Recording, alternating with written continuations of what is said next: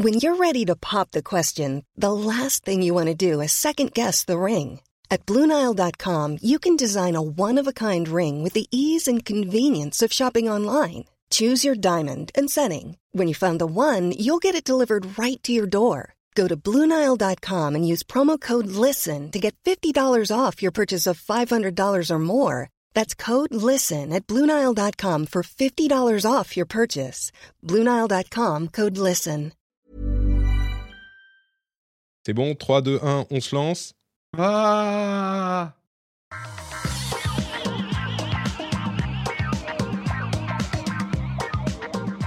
Bonjour à tous et bienvenue dans le Rendez-vous Tech. Je suis Patrick Béja, nous sommes en mars 2023. C'est l'épisode numéro 503 et Jérôme a volé la blague de Cédric qu'on n'a pas entendue euh, parce que Jérôme parlait. Visiblement, Jérôme a la priorité sur Cédric quand on, quand on parle. Euh, De toute façon, toute discussion est un combat. Euh, Le plus fort gagne. Voilà. Moi je, tu- moi, je laisse priorité aux gens qui sont proches de la retraite. Alors voilà, ça commence à attaquer sur l'âge. Tu veux qu'on commence à parler des cheveux aussi? Ah, ah, il y a ça Ah, contre-attaque, très écoute. très bien, pas mal du tout. Bon, bonjour à tous. Moi, j'ai fait mon deuil de mes cheveux. J'ai fait Moi, le deuil de mon âge. Merci à euh, L2 Omus qui a fait plein de euh, cadeaux de subs sur Twitch, puisqu'on est sur Twitch évidemment, en plus d'être dans vos oreilles euh, pour le podcast pendant peut-être que vous êtes en train de faire la grève ou de pester contre la grève. Euh, il y a des gens qui nous regardent sur Twitch et éventuellement sur euh, YouTube pour le replay. Merci à vous tous d'être là et merci à Cédric et Jérôme d'être avec moi. Euh, Fanny vous nomme euh, amoureusement les fabulous et je pense que ce terme est bien trouvé. Bon, Corben est un petit peu occupé. Visiblement, il n'y a pas cantine à son école et donc il a le petit qui est à la maison. Donc il peut pas être là avec nous. Moi, Ouais, par puis contre, là, c'est c'est 20 000 TikTok par jour à faire, euh, quand même. ça hein. prend du temps. boulot, ça hein. prend du temps. Ben oui. On va en parler de TikTok. Hein. C'est la bataille de TikTok. 2023, c'est la bataille de TikTok. Euh, on, on va en parler dans un moment. Moi, j'ai euh, la petite à la maison et j'ai des loups autour de la maison. Donc voilà, Des loups? Non, mais des vrais loups? des vrais loups. On a appris qu'il y a des loups qui sont dans la nature depuis, enfin qui sont dans la nature. Ils ont été réintroduits parce que pour euh, l'équilibre euh, de la nature justement, il y a beaucoup trop de biches et ils ont réintroduit les loups il y a quelques une vingtaine d'années dans la région. Et maintenant, il y en a un ou deux qui sont visiblement euh, dans la région ici, dans la zone. Et vous savez que moi, j'habite au milieu de la forêt, genre la maison la plus proche est à 2 km. Donc il y avait les, des- loups qui étaient en train de chasser sur le champ d'à côté, qui avaient réussi à attraper une biche il y a quelques jours, et les gens en parlent sur Facebook. Il y a des loups autour de la maison. Vraiment. Ah bah non mais super, voilà où nous mène le wokisme, il y a de la bichophobie, hein, euh, tout pour les loups, euh, voilà. Et C'est sûr que tu, tu fais un film sur les biches, personne ne regarde, tu fais un film sur les loups, tout le monde en veut quoi. voilà, Écoute, hein. le film sur les loups, ça risque d'être euh, Patrick se fait bouffer dans deux semaines. Donc, euh, non, je vous avoue que j'ai un petit peu paniqué parce que je plaisante pas. hein. Il y a vraiment des loups, il y en a quelques-uns. Euh, si vous avez des astuces pour se prémunir contre les attaques de loups, euh, partagez-les avec moi sur euh, Twitter ou Discord ou ce Le que lobby des armes, euh, le lobby des armes, C'est simple. hein. Ah, voilà, c'est- un, arc, une flèche. Ah, Écoute, j'ai suffisamment joué aux jeux vidéo, je pense que ça devrait se passer sans problème. Euh, je suis un chasseur expert. on, va, on va voir un Instagram de Patrick, je me suis blessé en essayant de faire un arc. Comment je me suis planté une flèche dans le pied? Ah mais ça fait des bonnes miniatures YouTube, ça. On en parlera Ah, aussi bah oui, en plus oui. de TikTok euh, dans quelques dans quelques temps. Mais bon, je dis ça, je plaisante. Je sais bien que euh, les loups n'ont aucun intérêt pour les hommes et euh, n'attaquent vraiment. Enfin, tu as plus de chances de te faire écraser par une bagnole que de te faire même regarder par un loup. Donc je sais bien qu'il n'y a pas de souci, mais bon, il n'empêche que je suis pas. Il y avait des traces de, de, de pattes de loup parce que les biches sont tellement partout, elles viennent près de la maison. Les loups sont venus genre euh, derrière la maison, quoi. Donc euh, bon, faut faire un petit peu de bruit, ils s'en vont. Mais je me prépare. Vous, savez, tout ça, euh, ça va me permettre quand l'apocalypse arrivera vraiment Quand les IA auront pris le pouvoir et que les centres euh, citadins seront les, nerfs névralgiques de l'occupation des robots, eh ben moi, je pourrai survivre dans la forêt et vous, vous pourrez pas. Voilà. C'est à ça que ça va. Parle. Premier truc qu'ils se feront, c'est envoyer des drones dans la campagne, oui. Pour sécuriser les, les zones Exactement. De, de production alimentaire. Ouais, c'est pas faux. Exactement. Et à ce propos, alors, plus ou moins à ce propos, euh, la semaine prochaine, je ne serai pas euh, disponible parce qu'on va aller pour un autre type de challenge. On va aller bi- habiter dans 17 mètres carrés euh, à 4 avec deux enfants, un de 5 et un de 2 ans, pendant une semaine. C'est là aussi euh, possiblement une vidéo YouTube à produire avec une belle thumbnail que vous pouvez imaginer. Mais du coup, je ne pourrai pas enregistrer de podcast et donc. Il y aura normalement des épisodes spéciaux pour le rendez-vous tech et le rendez-vous jeu. Et dans le rendez-vous tech, euh, si tout va bien, je vais l'enregistrer normalement cet épisode demain, et ben on parlera de, euh, comment dire, le, deuxième volet de la construction de Skynet. Il y a les IA qui sont en train d'arriver. Il y a un autre truc dont on vous parlera dans l'épisode spécial de la semaine prochaine, si tout va bien. Donc euh, voilà, je vous laisse avec cette petite, ce petit suspense pour savoir de quoi il s'agit. Et vous, ça va bien, Cédric et Jérôme Tant qu'à faire, on est Oui. déjà hyper en retard Oui. pour commencer à parler des sujets. Donc, euh, Cédric, t'as as un truc qui bouge dans ton image là. Ah euh, non, c'est le. Ah oui, je l'avais C'est un petit pas qu'on le Pachimari. voyait. je pensais pas qu'on le voyait. J'étais là au bord, euh, au bord de mon bureau. euh, ouais, ouais, ça. Mais donc ça va. C'est- Tant que t'as pas de Chimari Oui, à côté va. de toi, t'es content. Voilà, c'est ça.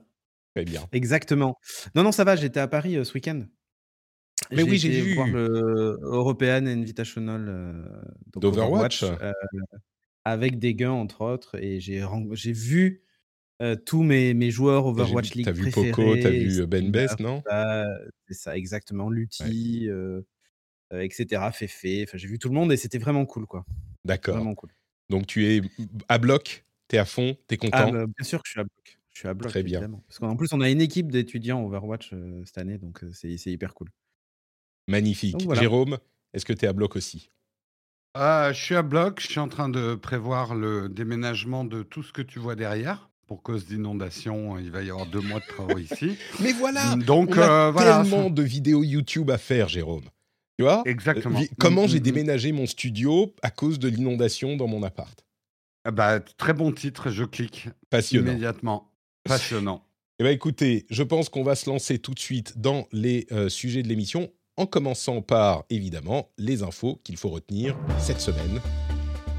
Et dans les infos qu'il faut retenir, comme je disais, c'est la bataille de TikTok, ou plutôt les batailles de TikTok. Il y a plein de euh, petits trucs qui commencent. Alors, ça fait pas, ça, date pas d'hier, hein, le fait que TikTok soit un sujet controversé dans la tech. Mais euh, depuis quelques semaines, je dirais, les choses s'échauffent un petit peu, puisque euh, il y a sur différents sujets des controverses euh, qui, qui, montent. Et je vais en lister quelques-unes, et je pense qu'on parlera de la dernière essentiellement, mais vous pouvez euh, vous accrocher à n'importe laquelle d'entre elles. D'abord, il y a l'idée que bannir TikTok permettrait de d'aider à combattre un potentiel danger que pourrait poser le gouvernement chinois s'il souhaitait euh, accumuler les données envoyées par TikTok pour euh, faire de la manipulation politique ou sociale ou ce genre de choses, en plus du fait d'espionner des personnes qui utilisent l'application. Évidemment, pour vous et moi, ça n'a pas grande importance, mais on peut imaginer que ça puisse donner des moyens de pression sur des officiels ou ce genre de choses. Eh bien, Bannir TikTok ne suffira pas, puisqu'un un article, une enquête révèle que, euh, enfin révèle, constate qu'il y a plus, presque 30 000 applications qui utilisent l'outil de développement de TikTok, qu'ils mettent à disponibilité pour développer toutes sortes d'applications différentes. Et 30 000 applications, du coup, partagent les informations, leurs informations, ou une partie de leurs informations, avec TikTok. Alors, c'est des applications très différentes. hein. Il peut y avoir des jeux comme euh, Mobile Legends euh, ou, euh, Fruit Ninja ou ce genre de choses, ou même des applications de photos comme ViscoCam, Canva, enfin plein, plein, plein d'applications différentes. Toutes n'envoient pas des, informations essentielles, toutes ne- ne- n'envoient pas toutes les informations qu'elle collecte. Et bien sûr, TikTok dit, bah, c'est normal, on a un, SDK, machin, mais il n'empêche que les applications, euh, les informations finissent chez TikTok et chez ByteDance a priori. Et donc, le danger, c'est que euh, bah, s'il y a un danger, il suffit pas de bannir TikTok, parce que de toute façon, il y a des dizaines de milliers d'applications qui utilisent euh, le SDK qui lui envoie des données. Donc, on n'est pas sorti de l'auberge, comme on dit par chez moi. Autre sujet de controverse, euh, enfin controverse, autre petite information. Ou le, loup est, ou, le loup est dans la bergerie, comme on dit. Tout à fait. le loup est euh, dans le, bosquet d'en face, là, tu vois. Et on, le voit mm. nous, nous, observer avec ses petits yeux. Euh, TikTok a ajouté des options de contrôle du temps pour les plus jeunes.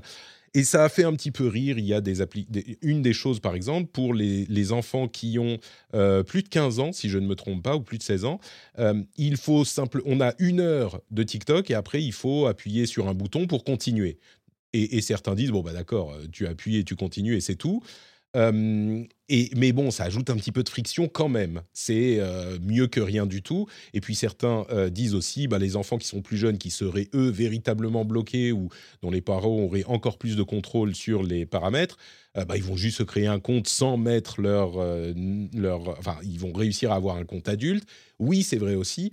D'une manière générale, moi, je pense que ajouter un petit, un petit peu de friction, on sait bien que les gens peuvent passer outre mais ça ne veut pas dire qu'il ne faut pas cette friction quand même. Puis à côté de ça, on se rend compte que TikTok gagne beaucoup plus d'argent que les autres applications avec pas juste en pub, hein, en pub, elles sont, c'est pas TikTok qui gagne le plus, mais dans les dépenses internes à l'app. C'est-à-dire que TikTok a rentré 250, euh, 205 euh, millions de dollars euh, en 2023, donc en seulement deux mois, alors que euh, c'est plus que des applications comme Facebook, Instagram, Snapchat, Snapchat et Twitter tout ensemble. Donc, c'est pas les rentrées tout court, hein, c'est juste les dépenses que font les utilisateurs dans l'app, et c'est pas les pubs. Les pubs rapportent euh, évidemment beaucoup plus, mais TikTok est leader dans les rentrées, les paiements que font les utilisateurs. Et puis enfin, sans doute le sujet qui va le plus vous, vous intéresser. Pardon. Avant ça, un autre euh, aspect, le fait de bannir TikTok est de plus en plus combattu, non seulement par certains, euh, certaines personnalités politiques qui disent bah oui, mais nous, ça nous permet de communiquer euh, et puis ça permet de combattre la désinformation, mais en plus par des organisations, de, des organisations à but non lucratif qui disent euh, le problème, c'est que euh, si jamais on supprime, on interdit TikTok plus largement que simplement dans les administrations, eh ben ça euh, contrevient au droit à la liberté de parole. Et surtout une autre idée, c'est que bah, ça laisse le champ libre aux désinformateurs. Et du coup il n'y a plus personne pour expliquer ce qui se passe vraiment et contrer la désinformation sur, euh, sur TikTok si on n'a pas le droit de l'utiliser euh, de manière plus large. Aujourd'hui, c'est encore banni uniquement pour les organisations gouvernementales. On n'est pas un bannissement général. Euh, mais peut-être que si ça vient plus tard, ça serait un problème. Et d'ailleurs, les organisations gouvernementales, du coup, ne peuvent plus faire un certain travail d'information puisqu'elles n'ont plus le droit d'avoir accès à TikTok. Donc ça, c'est encore un problème qui se pose. Et enfin, le dernier, qui lui je pense, vous a fait réagir dans vos veilles respectives, c'est les fameux filtres, et là ça va faire le lien avec l'IA aussi, les fameux filtres à IA qui sont incroyablement réalistes, qui ne s'effacent pas quand on met sa main devant son visage, euh, et qui transforment de manière très très convaincante l'aspect des personnes. Et on peut même, euh, comment dire, on peut même bouger son visage avec la main et le filtre fonctionne quand même. C'est très très impressionnant. Et il y a surtout des filtres. Alors il y en a deux qui ont été extrêmement populaires. C'est Bold Glamour qui vous rend plus glamour et plus beau ou plus belle. Et euh, Teen qui est censé vous donner l'aspect euh, que vous aviez quand vous étiez un adolescent. Et ces deux filtres sont incroyables parce que ça transforme vraiment, pas juste comme les filtres habituels qui sont pas faits avec une IA ou euh, pas ce type d'IA et qui vous permettent simplement d'avoir euh, une sorte de masque qui se pose sur votre visage et dès que vous mettez la main, bah, on voit bien que ça marche pas, c'est-à-dire qu'il euh, il devient, il, il s'efface, il revient, il s'efface, il revient.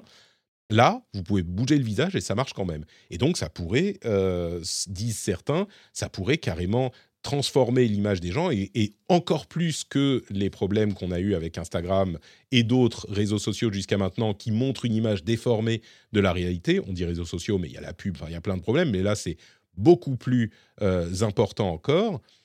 Eh ben, avec ces filtres-là, ça pourrait véritablement avoir un impact très négatif sur euh, l'image qu'ont les jeunes d'eux-mêmes, et en particulier les jeunes filles. À vrai dire, moi, ce qui m'a marqué, et je vais m'arrêter là parce que ça fait longtemps que je donne toutes mes explications, c'est surtout que ces filtres sont incroyablement bien foutus et puissants. Et c'est une application très concrète de l'IA et la manière dont elle peut améliorer les, les, faux dans la technologie, ou les faux. Elle, a des conséquences, des, applications précises et, concrètes aujourd'hui dans la technologie, comme ces filtres-là. Jérôme, j'ai vu que tu avais traité les filtres, mais peut-être que tu veux parler d'autre chose. Euh, ouais, non, non, mais je peux commencer avec les films. C'est, euh, bah, il y a beaucoup de choses à détricoter dans ce que tu as dit, mais commençons effectivement par les filtres. Euh, les filtres, bah, c'est pas nouveau, d'abord, de, se transformer numériquement. Même avant le numérique, on se transformait, maquillage. Bon, voilà, l'humain cherche toujours à améliorer son apparence. La dangerosité des filtres par rapport à la vision qu'on a de soi-même, euh, c'est peut-être la facilité et l'efficacité de ces filtres. Euh, effectivement, ils sont très faciles à utiliser, ils sont extrêmement performants. Ce qui pose euh, vraiment le problème, effectivement, du rapport à son image. Mais ça, déjà, il y a des vidéos sur YouTube. Cyrus North a fait une vidéo qui est pas mal sur le, le problème du rapport à soi. Moi, j'y vois deux autres problèmes d'un point de vue technophile. Comme tu dis, ces filtres, ils ont ça de nouveau qui sont extrêmement performants. Donc ça, ça veut dire une chose, c'est que les mesures biométriques pour que ces filtres fonctionnent, euh, il y a toujours une mesure biométrique pour qu'un filtre Snapchat ou quoi que ce soit fonctionne, pour qu'un masque fonctionne. Mais là, on ne peut que imaginer que les mesures biométriques des visages sont encore plus fortes. Et aujourd'hui, il ne faut pas noircir le tableau, mais on ne sait pas bien comment sont collectées, comment sont stockées et comment sont gérées ces données biométriques nécessaires au fonctionnement de ces filtres. Donc on peut quand même se poser la question, on sait aujourd'hui quand même que la biométrie d'un visage, c'est quand même notre sécurité, même bancaire, sur nos apps, etc.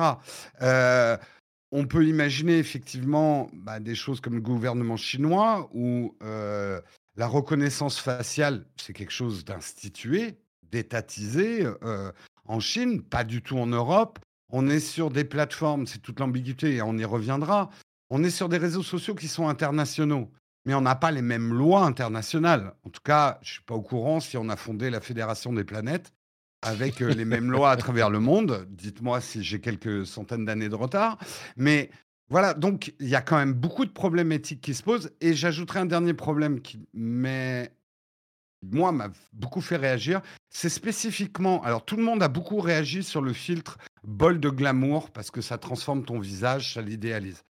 Moi, j'ai plus réagi. Je vais, juste préciser sur, sur ce filtre, c'est hyper impressionnant parce que peut-être qu'on n'a pas été assez précis parce que nous, on l'a vu, ce filtre. Et euh, mmh. il y aura un article dans la newsletter, donc vous pouvez aller, euh, si vous voulez, vous-même directement, vous, vous cherchez Bol Glamour, vous le trouverez partout, mais c'est pas juste un filtre, encore une fois, comme on l'a vu par le passé, c'est un filtre où le visage est tellement transformé et tellement réaliste qu'il est impossible de savoir que c'est un filtre. Et ça rend les gens véritablement, alors oui, on peut le dire, hein, plus beaux.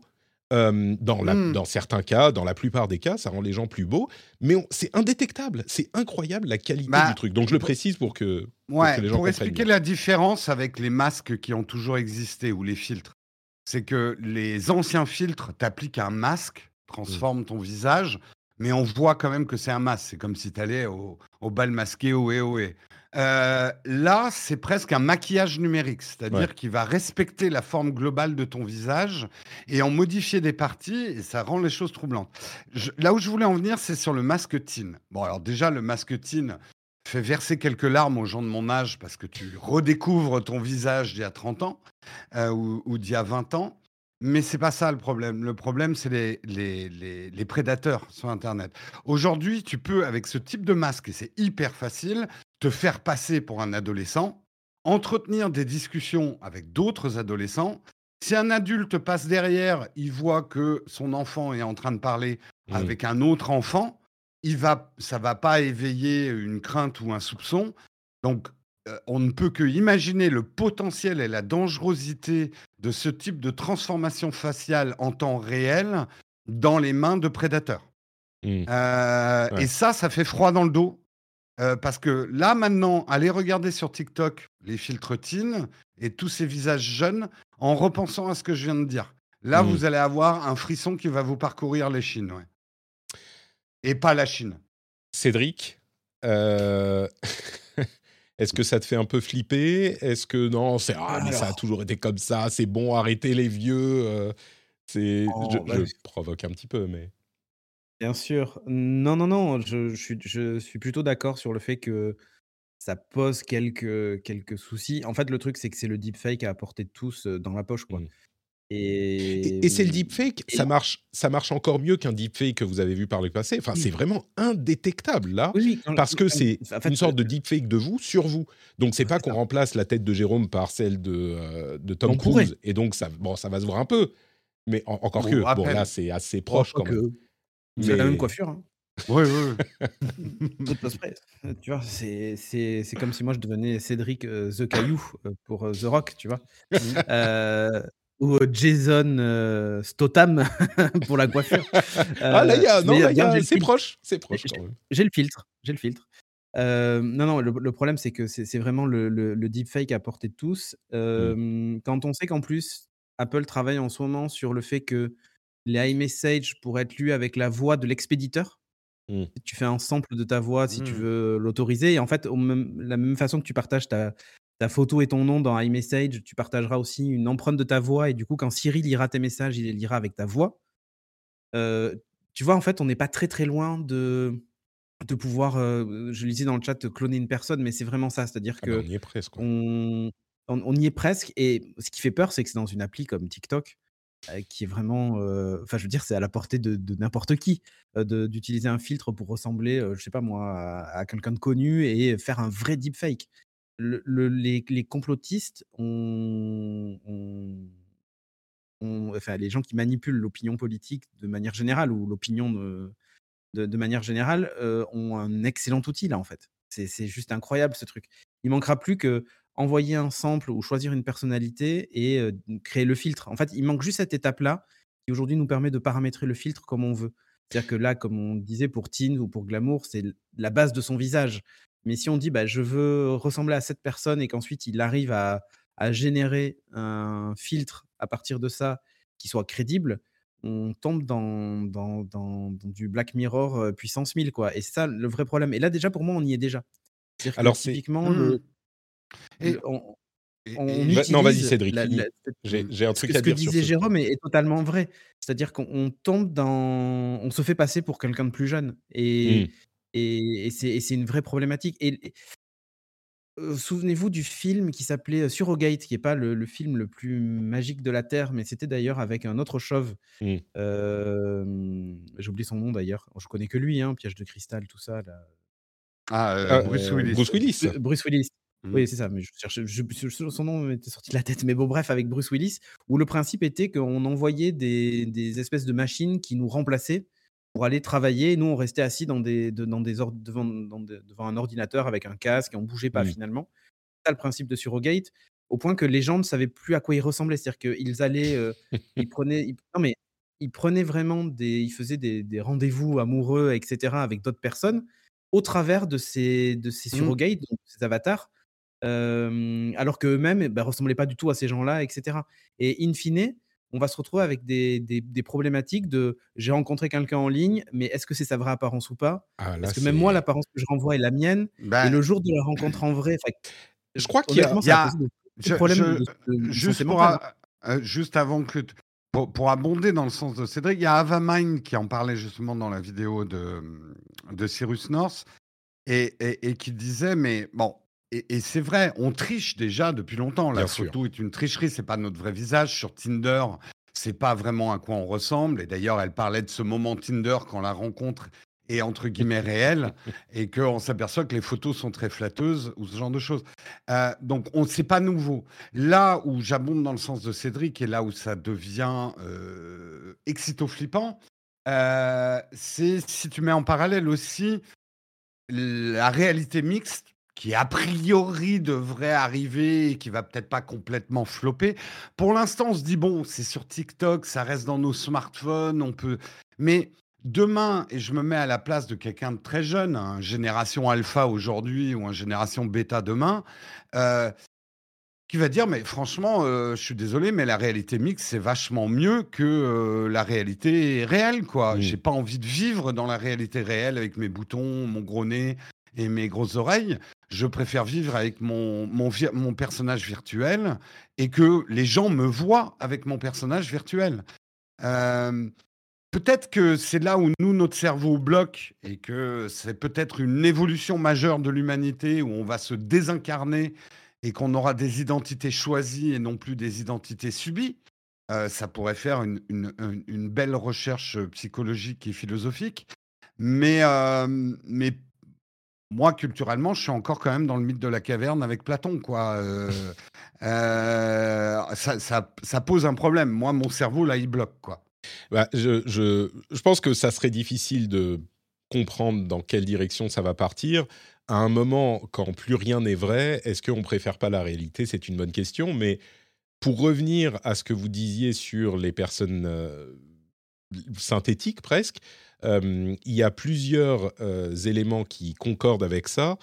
J'allais en parler plus tard, mais je vais les évoquer maintenant. Dans Bing et dans Bing, le nouveau Bing et certaines startups ont des travaux qui, tendent, qui, essayent de simuler une personne existante ou peut-être, enfin, une célébrité en gros, et qui parle comme cette célébrité tu parlais de The Rock tout à l'heure, et ben c'est marrant parce que c'est un mode caché dans Bing qui permet à The Rock, qui permet à Bing de répondre comme The Rock. Tu vois? Et alors, je vais pas vous lire les, exemples, mais mais c'est assez bon, c'est assez convaincant. ça a l'air, c'est un truc que pourrait dire The Rock, évidemment, avec toutes les, les, les comment dire, la prudence qu'on peut avoir là-dessus ça ressemble un petit peu à la manière dont parle The Rock. Il y a aussi un essai avec euh, Gollum de Lord of the Ring. Donc ça, c'est un mode caché, mais euh, qui est déjà en, cours de... Enfin, c'est le genre d'application qu'on commence à explorer. Et il y a une euh, startup qui s'appelle Eleven Labs qui met à disposition, on en avait déjà parlé sur différentes, à différents moments, qui met à disposition un outil qui permet pour 5 euros par mois, pour 5 dollars par mois, de créer une voix synthétique à partir d'exemples d'une minute d'une voix existante et ça marche pas mal. Alors moi, je ne l'ai pas encore fait parce que c'est uniquement en anglais et j'aimerais bien avoir un test sur une voix synthétique de moi en français. Je le ferai que sur moi, évidemment. Mais toutes ces choses-là convergent et s'étendent vers quelque chose de... c'est vrai que on, ne, on, a déjà, on, est, on a toujours été artificiel dans nos interactions avec les autres, mais là, il y a quand même un point d'inflexion que ça devient euh, particulièrement, j'ai presque envie de dire préoccupant. Je ne sais pas si c'est le bon terme, mais en tout cas, euh, l'extension est, plus juste. Bon, bah, on est un petit peu artificiel et, voilà, on peut vraiment créer une autre personne pour se représenter auprès du, du, public. Encore que, bon, quand on parle des jeunes, par exemple, bon, bah, tu vas au lycée, tu vois les vraies personnes après, tu entends leur vraie voix et tu vois leur vrai visage. Donc, mais il y a quand même quelque chose de. Euh, j'ai pas envie de dire préoccupant, mais qui nous interpelle euh, dans la manière dont ces choses-là ah, de dérangeant un peu, en fait. Et, la vraie problématique, c'est que ces outils-là sont mis dans les mains, justement, de gens qui qui n'ont pas le recul ou l'expérience de vie C'est-à-dire que nous, on la belle histoire, on n'a plus 15 ans et ni 13 ans et donc on s'est construit avec un avec d'autres modèles etc. Quand finalement ça, ça devient la normalité de la cour de récré quand tu as 13 ans, bah, en fait, le le tu perçois pas les choses de la même façon. Peut-être qu'on vont mmh. ça génial et qu'au contraire, bah, on n'a pas envie de partager une apparence qui est, disgracieuse ou je ne sais quoi. Enfin, tu vois? Je tu tu sais pas comment les mmh, comment un cerveau pas préparé à ça et qui encaisse ça sans avoir aucun autre repère, va le prendre, tu vois? Et c'est ça en fait le le vrai problème et on le voit, hein, c'est-à-dire qu'il y a, mmh, typiquement sur sur TikTok, moi je le vois, la façon dont les gens consomment, consomment TikTok, c'est mmh, pas il y a une vraie différence entre les gens qui ont plus de 30 ans et les ados de 13 ans. Il y a une vraie, vraie grosse différence. Mmh. Et pour certains, en fait, tu tu t'y perds. Enfin, j'ai vu des, des, ados se perdre pendant deux heures, trois heures entières sur TikTok. Et, moi, typiquement, si j'ai eu TikTok installé et que j'ai installé assez vite parce que j'y voyais peu d'intérêt, euh, j'y passais pas autant de temps, en fait. Je veux dire, je, assez oui, vite, mais ça, je me suis lassé. Ouais, et, je pense qu'en fait, c'est aussi parce qu'on a aussi une expérience des réseaux sociaux qui est autre. C'est-à-dire que nous, on les a vus naître on n'est pas né avec, en fait. Et c'est ça un peu la, différence, je pense. Je crois, que la bonne nouvelle dans tout ça, c'est que, et je vais te laisser conclure après, Jérôme, mais la bonne nouvelle, c'est que il faut en fait l'approcher, si on parle des enfants spécifiquement, mon Dieu, les enfants sont attaqués, il faut protégeons les enfants, protégeons les enfants. Euh, bah, on les protège de la même manière qu'on les protège jusqu'à maintenant de, tout ce que euh, la mode ou l'image euh, des, des, célébrités, ou on parlait même de pornographie dans la, dans la chatroom, euh, c'est un problème qui est effectivement très réel. Euh, bah, pour tous ces problèmes, il faut parler aux enfants et expliquer la différence entre la réalité et ce qu'on peut voir sur Internet. Et en fait, cette démarche, je pense, il faudra laisser, il faudra poser la question au, psy. Euh, cette démarche, je crois, reste la même. Et d'une manière plus générale, pas que pour les enfants, mais pour les gens en général, il faut que tout le monde comprenne bien la différence entre ce qui peut être réel ou pas. Là où j'y vois un danger peut-être plus difficile à appréhender, euh, encore plus difficile, c'est que euh, à force de plus savoir ce qui est réel, c'est un petit peu le problème avec Trump, à force qu'il lance n'importe quelle euh, bêtise et n'importe quel mensonge toutes les deux minutes, on, en a marre et on ne cherche plus à savoir ce qui est réel. Et c'est peut-être là une piste à explorer sur ce que, la manière dont ça pourrait poser des problèmes plus difficiles à, à, tacler, on va dire. Jérôme, je te laisse conclure là-dessus et puis on avance. Bah, le réel, c'est fade, j'ai pas envie de cliquer dessus. Ouais, bah oui, oui. Mais bah est-ce que c'est pas déjà ce qu'on fait en regardant des films, en lisant des livres, en jouant à des jeux vidéo Non, mais tout euh à fait, tout à fait. En fait, c'est un débat aussi vieux que l'humanité. Là, on est à un point de convergence, c'est qu'on a des outils qui nous permettent, avec une facilité déconcertante, de se créer un univers entièrement virtuel, de vivre dedans et de changer complètement notre représentation. C'est-à-dire que nous, c'est plus c'est plus juste que ce qu'on va consommer est faux, c'est que nous on peut projeter quelque chose de faux facilement aussi. Mais peut-être que certains vont dire que c'est aussi une libération. On va pouvoir se réinventer.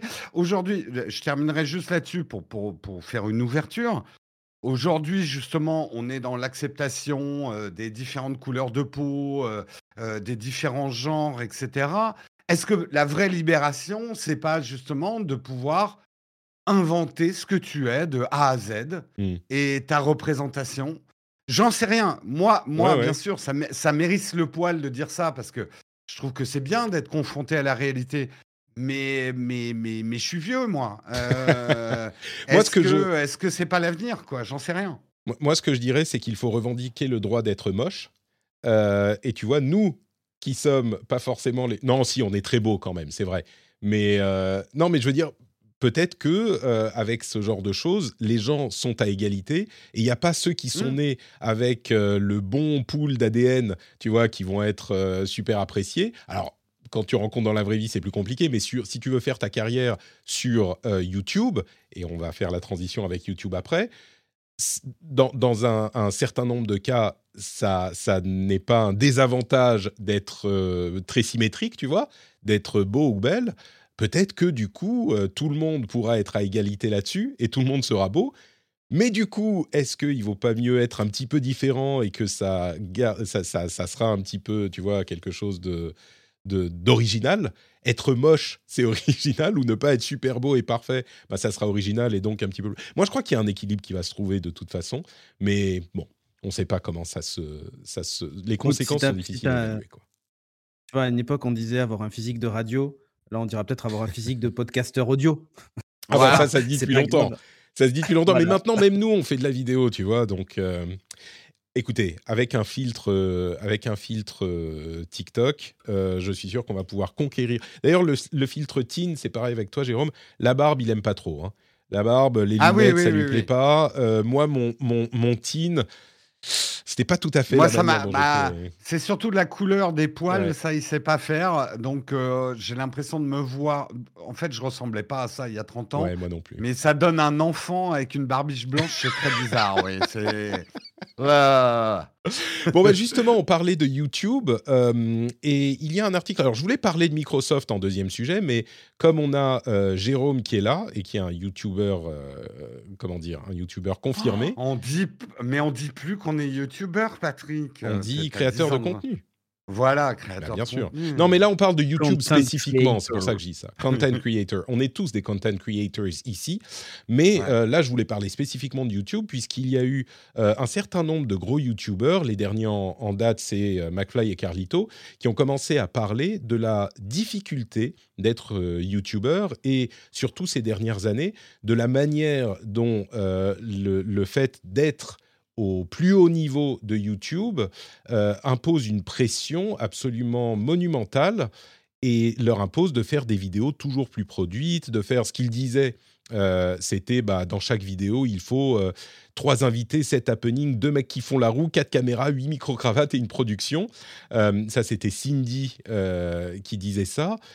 Et, et du coup, c'est difficile à suivre. On peut euh, trouver la filiation de ce genre de production euh, chez MrBeast dont on a déjà parlé dans cette émission, qui est le plus gros YouTuber en ce moment, un Américain qui fait à chaque fois des trucs genre euh, incroyables, des Squid Games, des tout le monde, genre 100 personnes seules sur une île déserte, ce genre de trucs.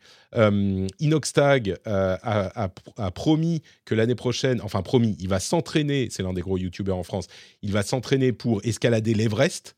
Euh, l'année prochaine. Il vient de publier une vidéo là-dessus, euh, une vidéo hyper produite là encore avec des effets spéciaux, etc.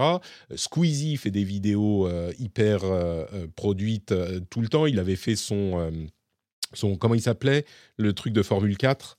je me souviens plus du nom de la... Oui, moi non. Ah, l'événement qui avait fait plus de vues que la, que la télé. GP Explorer. GP Explorer, voilà, merci. C'était GP Explorer. Enfin, il y en a plein euh, de, trucs comme ça. Et, et du coup, les, les YouTubeurs commencent à ne plus en pouvoir. Euh, puisque tu es là, Jérôme, est-ce que tu ressens ce sentiment que, bah, il n'y a pas si longtemps que ça, hein, il y a 4-5 ans, des vidéos euh, de, de, sur la tech qui couvraient bien une review d'un objet tech bien produite avec une belle image, bah, ça suffisait.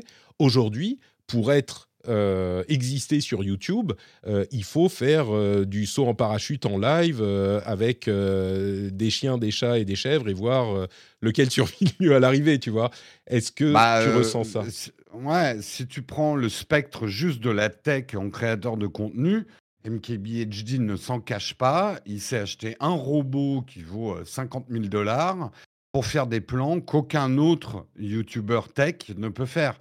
Donc, alors, pour, élargir le débat, euh, d'abord, moi, je comprends aussi le public qui n'a pas vraiment envie de plaindre des gens qui sont célèbres, mmh. qui a priori gagnent beaucoup d'argent et qui font un métier patient. On peut comprendre aussi qu'il y a un côté, ah, ça va, vous n'avez pas trop à vous plaindre, il y a des métiers quand même un peu plus pénibles.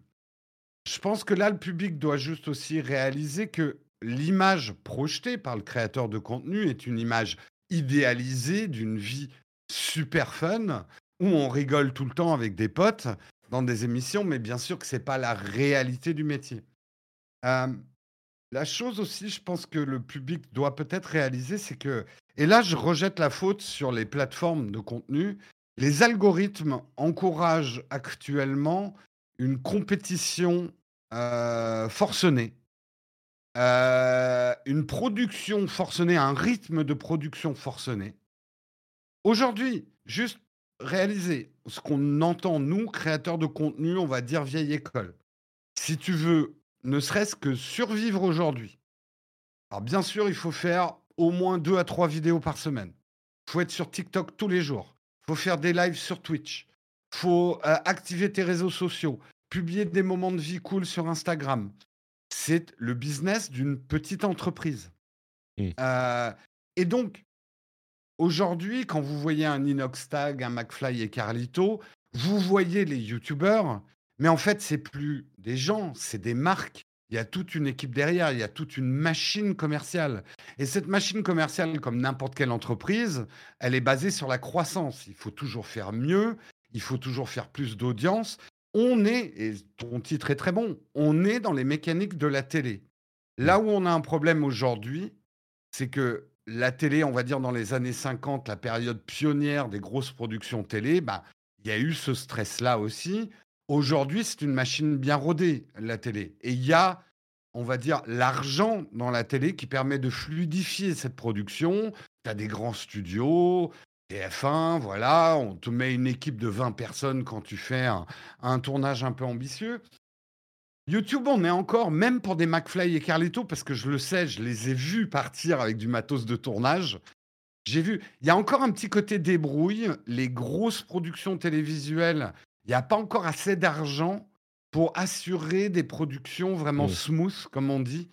Euh, donc, il y a aussi un peu cette culture débrouille de YouTube qui fait que tout est un peu à l'arrache, tout est un petit peu compliqué, pas vraiment serein. Et, et pour, pour les présentateurs, pour avoir discuté avec certains qui ont beaucoup plus de notoriété que moi, ce qui est épuisant, c'est qu'au moment où tu es en train de faire une vidéo importante, tu es déjà deux, trois vidéos en avance. Parce que tu sais que la semaine d'après, il va falloir faire produire mieux. Et j'ajouterai ce dernier truc et après je me. on les voit, on a l'impression que tout le monde est pote. Je dirais pas que dans le YouTube game français, il y a encore des ennemis, mais là, ce qui commence à être très fort, c'est que tout le monde est, devient de plus en plus concurrent. On retrouve des langages que j'entendais à la télé autrefois, Oh là là, euh, t'as fait combien d'audience Alors, on dit plus audience, c'est combien de vues? Mais il y a une compétition entre euh, les créateurs de contenu parce que ils représentent des entreprises, ils représentent des marques qui sont en compétition. non, et sont puis en compétition euh, pour les plus beaux budgets publicitaires, en fait. Y a, bien sûr qu'au final, ça, ça, ça, ça, revient à ça. mais le truc, c'est qu'effectivement, tu es en compétition, en concurrence avec tout le monde. Tu es en concurrence avec tout le mmh. monde sur ton marché, le marché français, mais tu as aussi une bonne partie de ton audience qui peut aller voir des trucs produits par euh, le marché enfin coréen, évidemment américain, anglais.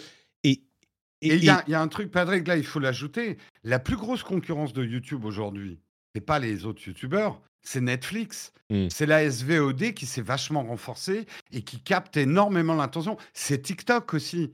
Euh, euh, il y a aujourd'hui, c'est la bataille de l'intention les gens n'ont pas 20 000 heures par jour à consacrer à regarder du contenu. Donc, on, est, on est dans de la compétition de comment on va capter l'attention des gens, en fait. Là où je, je, suis peut-être pas mécontent d'être sur le segment de l'audio, où il y a encore, bien sûr qu'il y a beaucoup de concurrence et beaucoup de podcasts, mais quand tu es en train de, de, faire ton ménage ou dans ta bagnole, généralement, bon, bah, tu écoutes de l'audio plutôt que de la, de regarder de la vidéo. Euh, là où ça me, ça me frappe un peu, c'est que euh, tous ces... Alors, il pourrait avoir des énormes équipes de production, euh, et beaucoup ont des grosses équipes, mais c'est pas effectivement comme tu disais comme à la télé où tu t'occupes un petit peu du truc et puis tu arrives et toi as ton truc tu te préoccupes de présenter ton émission et de ton de ton comment dire de ton déroulé mais t'es pas forcément en train de t'assurer que la lumière fonctionne bien, quoi. Je sais pas si tous les gros youtubeurs s'assurent que la lumière fonctionne bien sur leur plateau, mais je ne serais pas surpris que, euh, bah, comme tu le disais, McFly et Carlito, ils partent, ils partent avec les, euh, oh. les, les, l'éclairage sous le bras, tu vois. Euh, mais D'ailleurs, entre parenthèses, l'article que j'utilise pour illustrer ça, c'est un article du Figaro de Salomé Ferraris qui, qui en parle très bien. Donc, allez voir, allez voir sur le site si ça vous intéresse. Mais là où ça me frappe, c'est que tous ces YouTubeurs se battent pour une partie de YouTube, qui est la plus grosse partie, qui est le même segment que la télé. C'est un petit peu pour ça que je disais euh, dans, ma, dans ma, mon déroulé à moi, YouTube, c'est enfin la télé, ou la Mister de YouTube, mais c'est enfin la télé, ou c'est la télé, parce que euh, c'est le même segment, c'est l'entertainment.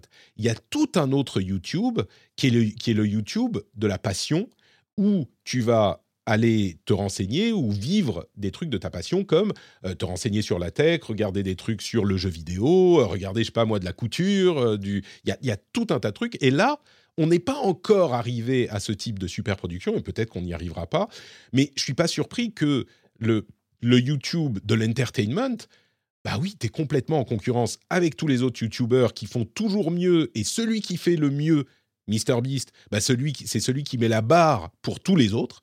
Parce que euh, si tu, euh, tu ne fais pas une vidéo qui est aussi bien que celle de MrBeast, bah, les gens ils vont aller voir MrBeast ou quelqu'un d'autre qui va le faire. Et en plus, tu fais des vidéos une, deux, trois par semaine toutes les semaines, bon, même si c'est qu'une par semaine, c'est toute l'année. Tu peux difficilement euh, t'arrêter, alors qu'à la télé, tu as ta saison, tu as toute ton équipe qui va produire une saison de 10, 15, 12 épisodes.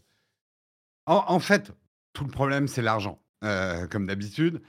Aujourd'hui, et, ça, il faut que ça soit clair, même des très très grosses chaînes YouTube gagnent énormément moins d'argent qu'une télé qui va avoir des CDI, des gens en place pour assurer la régularité de la prod. Donc, euh, les YouTubeurs, même des gros YouTubeurs aujourd'hui, se basent surtout des équipes, sur des équipes faites de freelance euh, d'intermittents du spectacle, etc. C'est pas c'est pas une structure bien rodée, donc ça peut être mmh. épuisant parce qu'à chaque fois, tu es obligé de reprendre ta prod à zéro et de remonter le truc. Donc c'est n'est pas un, roi juillet. Tu parlais du, du, YouTube Passion. Il y a un truc, je pense que tu n'as pas encore vraiment perçu. Le YouTube Passion est en train de mourir. Aujourd'hui, aujourd'hui justement, la mécanique des algorithmes actuels de toutes les plateformes de contenu ne favorise plus que la grosse production de contenu et le minimum vital de subsistance du YouTube passion est en train de crever. C'est-à-dire, je te parle là, je te parle même pas d'argent, je te parle même du nombre de vues. Même Alors, écoute, je peux aller sur même, Je peux aller sur mon YouTube où il y a euh, des vidéos de, de YouTubers qui font des vidéos sur Destiny et comment battre le dernier boss Calus en mode légendaire. Je peux dire qu'ils ont des vues, cela.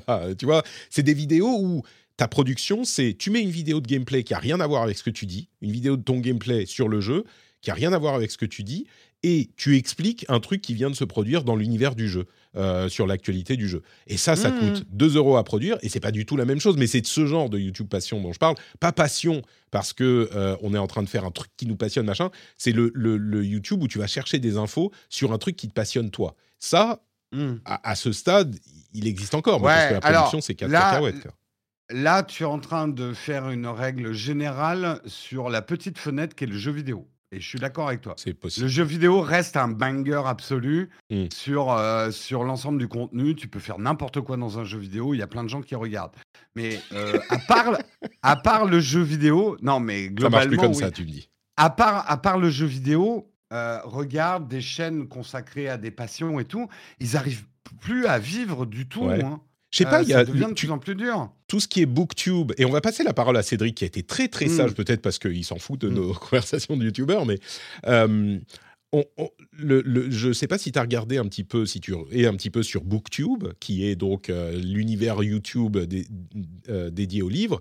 Depuis que je me suis lancé dans ma conquête de Brandon Sanderson et de ses 14 millions de livres, je regarde un petit peu YouTube, Booktube.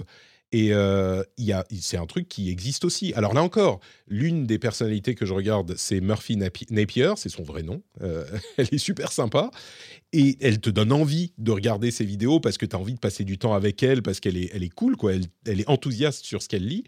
Et, ses productions, c'est bah, elle assise en face de son étagère avec plein de livres et elle parle de ses livres. Et ça a l'air de bien se porter. Maintenant, je ne sais pas combien elle a de. Attends, on va regarder en direct, en live, Murphy Napier, je ne sais pas combien font ces vidéos, mais euh, hop, ces vidéos, elles font quelques dizaines de milliers de vues. Bon, c'est pas qu'elle va devenir millionnaire non plus, effectivement. Mais, mais elle a 400 000 abonnés. Les abonnés, tu me dis, ça, ça, ne, ça ne veut plus rien ça, dire. Ça veut absolument plus rien dire.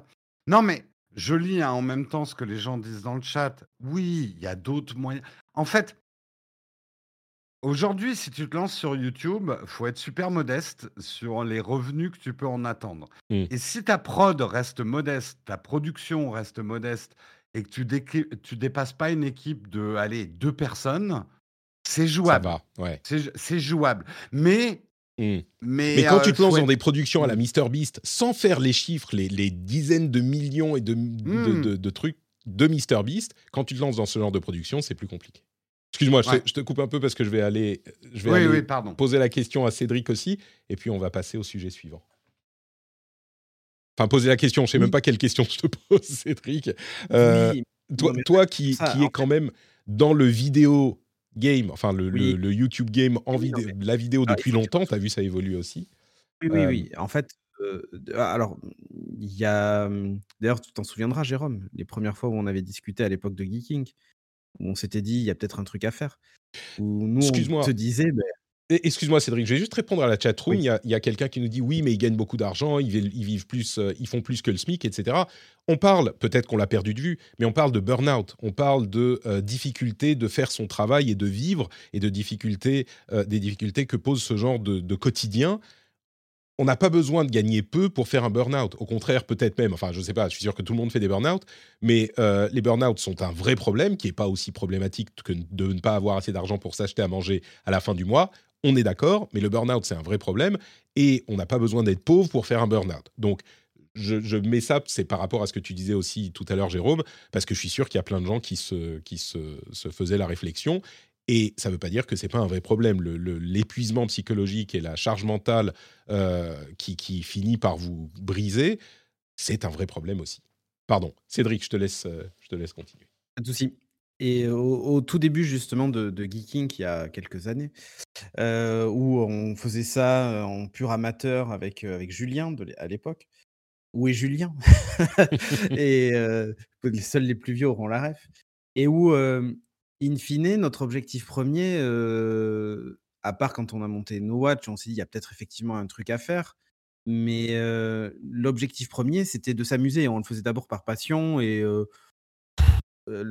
les chiffres étaient là et c'était cool. Je mentirais de dire que c'était pas cool, mais dans les faits, c'était pas. Enfin, on le faisait pas d'abord pour ça. Sinon, en fait, on aurait arrêté aussi assez vite. Hein. moi, aujourd'hui, je continue à en faire de la vidéo, mais de, avec parcimonie et vraiment pour m'amuser. typiquement, ce soir, je lance un truc sur le Mandalorian, mais c'est vraiment pour m'amuser. Je, je, sais que je gagnerai pas de. Enfin, j'ai décidé de ne pas en faire ma vie. Voilà, et il y en a d'autres qui ont décidé de le faire et c'est tant mieux et ils s'en sortent bien et c'est encore mieux. Mais en fait, moi, j'ai senti cette pression arriver, de toujours produire à l'heure, mmh. dans les temps etc. quand l'argent mmh. est arrivé. D'ailleurs, à l'époque de Noah, je rappelle-toi, Jérôme, Geeking faisait partie des rares qui livraient les vidéos en temps et en heure, on bah avait la pression du sponsor aussi. en même temps, on s'amusait, hein, voilà. Mais mais j'ai vu le truc arriver et même quand il y a un an ou deux, là, j'ai décidé de me lancer aussi et de commencer le truc, je me suis dit: «Mais qu'est-ce que tu es en train de faire? est-ce que tu veux vraiment en vivre de ça? Si c'est le cas, il faut que tu en fasses plus». Mais en même temps, tu as un boulot à côté, tu as une vie de famille. Enfin, je veux dire, tu peux pas faire les deux. tu peux pas courir les deux lièvres à la fois. Et aujourd'hui, j'en vis pas la situation, bah, même de Jérôme, même si, il a l'air de bien s'en sortir, mais il y a je suis certain qu'il y a des moments où tu dois te poser la question et te dire, qu'est-ce qu'on fait cette semaine? Enfin, tu vois, il faut toujours que tu sois dans l'anticipation, dans la réflexion sur le long terme. Et, ça, et ça doit être à la fois passionnant et usant. C'est-à-dire que je suis sûr que tu adores ce que tu fais et que tu es passionné par ce que tu fais, mais qu'en même temps, tu dois de temps en temps te dire c'est quoi cette course à la, en avant? Et surtout que tu es dans un mmh. domaine qui est hyper concurrentiel sur la vidéotech ou si tu regardes, il y a, je dis pas qu'il y a un YouTuber par jour qui sort sur le sujet, mmh. mais pas très très loin. Quoi, la question en fait, c'est quand est-ce qu'on est arrivé? À quel moment est-ce qu'on se dit bon bah ok là j'ai un bon boulot, je, ça tourne, ça roule, euh, je peux me reposer. J'ai l'impression que depuis le début de YouTube, c'est une course en avant. Et c'est normal, parce qu'encore une fois, on est en concurrence avec tout le monde, littéralement tout le monde, et tous les autres médias, et les autres pays et le monde entier. Donc, mais il n'y a pas de ligne d'arrivée, en fait. Euh, non, c'est ça. Non, non, mais, ça, en fait, en fait, au moment, les gens vont tomber au moment où bah, tu n'auras plus l'argent pour produire la vidéo que tu dois faire. Bah, tu vois, je, alors, pas, pour Jérôme, mais, mais pour d'autres. Mais c'est-à-dire qu'en gros, il y a un moment, il y a une limite qui est la limite aussi financière. Les revenus de la publicité tombent. tu produis toujours plus cher. Il y a un moment où, et si tu commences à produire moins bien ou moins qualitatif ou moins cher, d'autres te passent bah devant. c'est hyper en c'est une équation. C'est quoi, ce, quoi ce livre de Stephen King C'est la course je sais plus comment il s'appelle, sprint, euh, marathon, ou je sais plus. Enfin bref, bon, ça m'a fait penser à ça. Et bon, en fait, vas-y Jérôme et puis on conclut. ouais, oui, juste pour la conclusion. En fait, c'est juste que la création de contenu, euh, on, est dans le showbiz, ça y est, on y est. On, est dans le showbiz. Et ce qui manque aujourd'hui, parce qu'on est à un point d'inflexion, c'est la création de certains métiers. C'est-à-dire que le showbiz, c'est des talents qui naissent, des talents qui, qui meurent. C'est une grande broyeuse, en fait le showbiz, qui fait que des gens ont du succès à un moment et disparaissent. Mais derrière cette mécanique, tu as des producteurs, tu as des équipes, etc. Et tout un métier qui vit. Euh, donc aujourd'hui, le problème, quoi, la production YouTube française, pour euh, restreindre les choses, c'est que pour l'instant, des McFly et Carlito sont à la fois producteurs, présentateurs, acteurs, euh, on n'a pas encore créé tous les métiers du showbiz en France mmh. autour de la création de contenu. Et tous les garde-fous qui empêchent de faire des burn-out. Mmh. Parce que oui, quand tu es présentateur, tu es directement en contact avec le, public, en plus avec les réseaux sociaux qui réagissent en temps réel. Dans d'autres métiers, tu vas avoir des gens pour te protéger. Dans ce métier, tu les as pas encore. Les métiers sont pas encore créés. Donc en fait, on est juste à un moment d'architecture. Et le showbiz, ça a toujours été ça. Des gens qui montent, des gens qui descendent. Et c'est un grand rouleau qui avance, quoi. Et c'est, on va juste devenir ça, en fait. C'est ça. Et regarde euh, Micode, underscore, euh, dans les faits, euh, aujourd'hui, il a dit lui-même d'ailleurs, il est plus capable de lancer un live tout seul. C'est-à-dire que maintenant, il est dans un mmh. studio sur fond vert, avec une équipe technique qui s'occupe de tout ça, et que lui, en fait, il peut plus juste s'asseoir et cliquer sur le bouton comme il faisait avant, où il faisait lui-même la régie. après, il y a un mec qui est venu lui filer un coup de main, etc. Mais aujourd'hui, en fait, il peut plus. C'est-à-dire que c'est du TV grade en termes de production. Alors, je dis pas en termes de qualité, mais en termes de production. Où bah, il y a une équipe de tournage, ils sont obligés d'arriver à l'avance pour faire les tests fond vert, etc. Mmh. Enfin, c'est devenu de la production audiovisuelle, télévisuelle même. C'est marrant parce que même moi qui fais du, du podcast, de l'audio, l'immense majorité, enfin 99,9% de mon audience et les gens qui écoutent les émissions en podcast ensuite, bah aujourd'hui, plus ça va, plus je suis en train de produire, alors euh, dans une mesure très twitchienne modeste, quoi, mais je suis en train de produire un truc qui est regardable. Euh, et maintenant, on a même la vidéo avec vos deux magnifiques visages et le mien, en plus du mien, alors que jusqu'à maintenant, euh, c'était pas le cas. ça devient un truc regardable, effectivement. Je sais pas où ça s'arrête, quoi. Je sais pas non plus. Et je sais pas si c'est une mauvaise chose. Clairement, les burn-out, c'est pas cool, mais bon. Plus de questions que de réponses. Euh, c'est Marche ou crève, le The Long Walk en anglais, le roman dont je parlais, c'est pas Running Man. Euh, Running Man, c'est dystopique. Marche ou crève, c'est vraiment 100 personnes qui marchent. Et le dernier, euh, je ne sais plus ce qui se passe, le dernier garde, garde un truc. et c'est passionnant. Je l'avais lu quand j'étais très très jeune. Bon, bah écoutez, un, on va passer... En fait. Le YouTube Games Highlander. Le YouTube Games à la fin, il en reste, il à la fin, il en restera qu'un. J'aime beaucoup la question. J'aime beaucoup la question dans le chat. Ils partiront quand à la retraite les producteurs de contenu?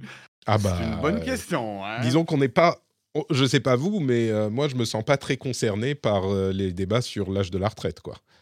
Moi, tant, tant qu'on me regarde, je continuerai, et tant que je peux, je continuerai. Oui, effectivement. C'est un peu ça aussi. Moi, je vais pas. C'est mon problème, et peut-être que ça contribue à ce sentiment de burn-out que qu'ont certains. C'est que comme je fais, c'est comme tous ceux qui ont la chance de faire un métier, de faire de leur passion un métier.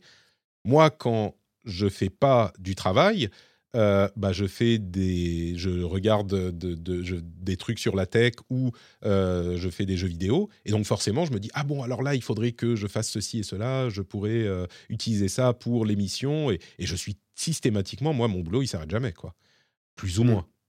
À côté de ça, mon boulot est, très cool aussi. Donc Mais c'est vrai que j'en viens à me poser des questions sur. je faisais des tests par exemple sur TikTok sur du, de la reconversion de vidéo. Peut-être que c'est possible à faire, mais est-ce que c'est nécessaire? Est-ce que c'est, comment dire?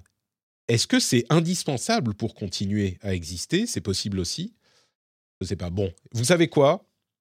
Tant que les patriotes me suivront et me soutiendront, je crois que je serai un petit peu à l'abri de ce genre de préoccupations. Et c'est le bon moment pour vous parler de patreon.com slash rdvtech. Mais c'est vrai en plus, c'est vrai, parce que je me mets de la pression moi-même et j'ai une certaine charge mentale, c'est certain, euh, qui est posée par ces émissions. Mais d'un autre côté, j'ai pas la pression de, ou j'ai moins la pression de, est-ce que ma vidéo va faire suffisamment de vues? Est-ce que je vais avoir le budget publicitaire ici ou là? Euh, Est-ce que ça va bien fonctionner la semaine prochaine? En partie grâce aux patriotes, en partie grâce aux auditeurs qui décident bon bah moi je vais m'abonner et je vais soutenir ce travail que j'estime de qualité et donc je n'ai pas besoin de céder aux sirènes de là on vient de faire quoi Plus d'une heure sur deux sujets, sur TikTok et sur YouTube, deux sujets et on a passé une heure dessus. Euh, où est-ce qu'on peut trouver ça? Où est-ce qu'on peut avoir des discussions aussi approfondies, aussi euh, qui se laissent le, temps et le loisir de se perdre un petit peu? J'espère qu'ils vous font passer un bon moment aussi, hein, c'est quand même le but. Mais euh, ça existe nulle part. Ça existe nulle part, ni à la télé, ni à la radio, ni sur YouTube. C'est pas possible sur YouTube. Ou alors c'est des podcasts qui sont déguisés. Enfin, je veux dire, cette émission, elle arrive sur YouTube aussi. Mais euh, c'est pas un format qui existe ailleurs qu'en podcast. Et si vous appréciez ce genre de choses, si vous passez de bons moments, eh ben, c'est grâce à vous que euh, je peux, moi, continuer de cette manière, malgré, je plaisantais avec les loups et les enfants tout à l'heure, mais mine de rien, ce genre de choses, je peux vous garantir que si je n'avais pas l'assurance d'avoir le soutien des patriotes tous les mois, avec mes deux enfants, j'aurais dû faire quelque chose. Je ne sais pas si j'aurais pu continuer. Je ne sais pas si j'aurais pu continuer euh, à faire ça. Donc, quand je dis euh, que euh, les patriotes me permettent de faire ce travail, peut-être que vous l'entendez tellement que vous vous dites oui bon ça va, on l'entend plus quoi. On, a tellement l'habitude qu'ils le disent, on, passe outre. Bah, c'est complètement vrai. C'est grâce à vous que je peux continuer et que je peux continuer sans avoir la tête qui explose. Donc un grand grand merci à vous tous, en particulier ceux qui soutiennent le rendez-vous tech. Alors vous entendez peut-être pas cette partie parce que les émissions qui sont sur le flux privé ont zéro pub et cette petite promo au milieu est supprimée. Donc, euh, vous l'entendrez pas, à moins qu'on la laisse. Non, je crois pas qu'on va la laisser, on verra. Euh, et vous avez en plus d'autres bonus, d'autres trucs sympathiques. Alors, il y aura peut-être pas d'after show aujourd'hui parce que, encore une fois, les enfants et les loups. Mais euh, vous avez les bonus, les, les éditos, etc., etc. Et surtout le plaisir, j'espère, l'honneur, la joie d'être une personne de qualité qui soutient les créateurs de contenu. Merci donnez, à tous. Donnez sur Patriote, sinon Patrick va être mangé par les loups. Voulez-vous protéger voilà un bon message. Patrick mm. des loups? Voilà, exactement. Ça, ça fait une bonne, euh, une bonne euh, euh, miniature YouTube, Jérôme. Exactement. Hey everyone, I've been on the go recently. Phoenix, Kansas City, Chicago. If you're like me and have a home but aren't always at home, you have an Airbnb. Hosting your home or a spare room is a very practical side hustle. If you live in a big game town, you can Airbnb your place for fans to stay in. Your home might be worth more than you think. Find out how much at airbnb.com/slash host. Life is made up of many gorgeous moments. Cherish them all, big and small, with Blue Nile. Whether it's for yourself or a loved one, Blue Nile's unrivaled selection of expertly crafted fine jewelry and statement pieces help make all your moments sparkle. Blue Nile's experts are on hand to guide you, and their diamond guarantee ensures you get the highest quality at the best price. Celebrate a life well lived in the most radiant way and save up to 30% at BlueNile.com. That's BlueNile.com. D'ailleurs, si tout va bien dans quoi Un peu plus une semaine euh, J'amène les loups chez toi, non euh, oui, alors euh, bah, ah, justement, ça sera hélas pas dans ce décor-là. Ah oui, mais oui. on fera on fera un mug ensemble normalement lundi prochain. Oui, j'espère si tout marche. Ok, bon, j'ai peut-être j'ai peut-être parlé trop tôt. bon, au pire, tu sais quoi? On ressort le laptop, on fait avec le, la webcam et le micro de l'ordinateur, ça marche quand même à l'ancienne. Cédric se souviendra peut-être nos premières émissions où nous, on enregistrait notre son en mettant nos Macs ouverts à nos pieds. Exactement. C'était le micro de nos Macs qui nous enregistrait. mais, mais, moi, moi, ce que je faisais même, c'est j'avais, tu sais, euh, mes deux petits micros que je mettais au coin du canapé et j'enregistrais le son sur le Mac et effectivement la vidéo avec autre chose et on clapait dans les mains et on ah faisait les, recalages. Et quand le son était en 48, et que le son se décalait au fur et à mesure de la vidéo. On avait juste envie de, de tout jeter. Enfin, c'était génial. 48 kHz contre 44.1 et, et ça se décalait. oui, d'accord. Et, ça se décalait dans le temps. juste une, je sais pas si tu t'en souviens, Cédric, mais je veux raconter cette anecdote pour les plus jeunes qui nous écoutent parce que c'était magnifique. Tu te souviens qu'on avait fait un scud geeking chez Philippe et qu'on était au beau milieu de la nuit, qu'on avait déjà deux enregistrements qui avaient foiré, parce qu'à l'époque, si on interrompait l'enregistrement sur le Mac, euh, on perdait tout en fait. Et on arrive au bout de 2-3 heures à la fin d'un débat et Philippe, par enthousiasme, referme le Mac violemment. et on a perdu le troisième enregistrement de la nuit. C'était magique. Ah là là. Ah, peut-être qu'il serait bon de revenir à quelque chose de plus simple. Tu vois, ce qu'on disait par rapport lien avec TikTok. On disait tout à l'heure, euh, oui, mais quand tout le monde sera beau, peut-être que l'originalité, sera, ça sera d'être moche. Peut-être que ce qu'il faut faire sur YouTube, c'est des vidéos enregistrées à la webcam avec le son de ton Mac euh, et, c'est ça. Moi, je pense que, ouais, c'est un peu. Non, attention, là, c'est le vernis de la nostalgie, mais c'est. on s'est fait chier. Mais qu'est-ce qu'on s'est fait Non, mais pour la qualité, tu vois, il y a un truc original à faire. Je pense que, genre, si une personne le fait, ça fait original et c'est marrant. Bah, mais genre, tu fais rétro euh, de YouTube de, bah. voilà le YouTube de 2008. Moi, c'est comme aujourd'hui, tu sais, il y a des gens qui euh, qui aiment les années 80. Euh, bah, on est bientôt à un moment où on pourra euh, faire style YouTube 2008, tu vois. Mais c'est déjà la tendance, ça ah, s'appelle le, le photantique. Ouais. Euh, et en fait, c'est par exemple MrBeast ajoute certaines séquences, alors qu'il tourne avec des raids et des grosses caméras à 50 000 boules, il va ajouter des séquences faites au smartphone, toutes vibrées, machin, pour rajouter, rajouter de l'authentique. c'est le, moi, c'est ce que j'appelle le photantique. C'est une grosse tendance, hein. c'est une, le terme, tendance lourde. c'est Blair Witch pour YouTube, quoi. C'est un peu oui, ça. un peu. Found mm. footage pour YouTube. Jérôme, il y a un truc à faire. Found footage pour YouTube. Ton prochain test de, euh, de, de, de, smartphone, tu le fais genre euh, quelqu'un a posé des caméras chez toi et tu scénarises bien sûr. Et puis euh, c'est genre quand tu te réveilles, tu prends ton smartphone, quand tu es sur les toilettes, tout ça. J'ai fait ça pour un 1er avril en live sur Twitch. Ouais, mais il faut en faire une vidéo. Et là encore, thumbnail incroyable. Eh, franchement, je sais pas pourquoi les youtubeurs s'emmerdent. Hein. Euh, ils, écoutent cette émission, ils ont des idées pour 14, leurs 6 mois prochains de, vidéos, elles sont, elles sont faites. des podcasts sur vinyle, voilà une bonne idée. voilà une bonne idée. Envoyé euh, par la poste. Envoyé par la poste. Ah ben, l'apéro du Capitaine, après, c'est vinyle. Hein. Authentique, mm. c'est vrai, exactement. Il a même envoyé les, les, les, les, derniers, euh, là, il n'y a pas longtemps. Bon, on va passer à la, euh, le reste, au reste de l'actualité avec les filouteries de Microsoft. Et vous allez, vous allez voir que ça va dériver sur autre chose également. Euh, la première filouterie de Microsoft, bon, c'est la seule dont on va parler, c'est une mise à jour de Windows 11 qui va permettre, entre autres choses, d'avoir Bing dans la barre euh, du fond, comment elle s'appelle, la taskbar. Euh, c'est hyper intéressant d'avoir Bing recherche dans la taskbar. Et là, vous vous dites, oh, mais attends, recherche Bing dans la taskbar, c'est fou, ça veut dire que j'ai Bing euh, par IA dans la barre de Windows, donc j'ai même pas besoin d'aller sur un site web pour l'avoir. Ben, en fait, pas tout à fait. Ce que c'est, c'est que bah, ça vous envoie un lien vers euh, Edge qui ouvre la page sur Bing, euh, le nouveau Bing, et qui vous permet de faire, de faire cette recherche de cette manière.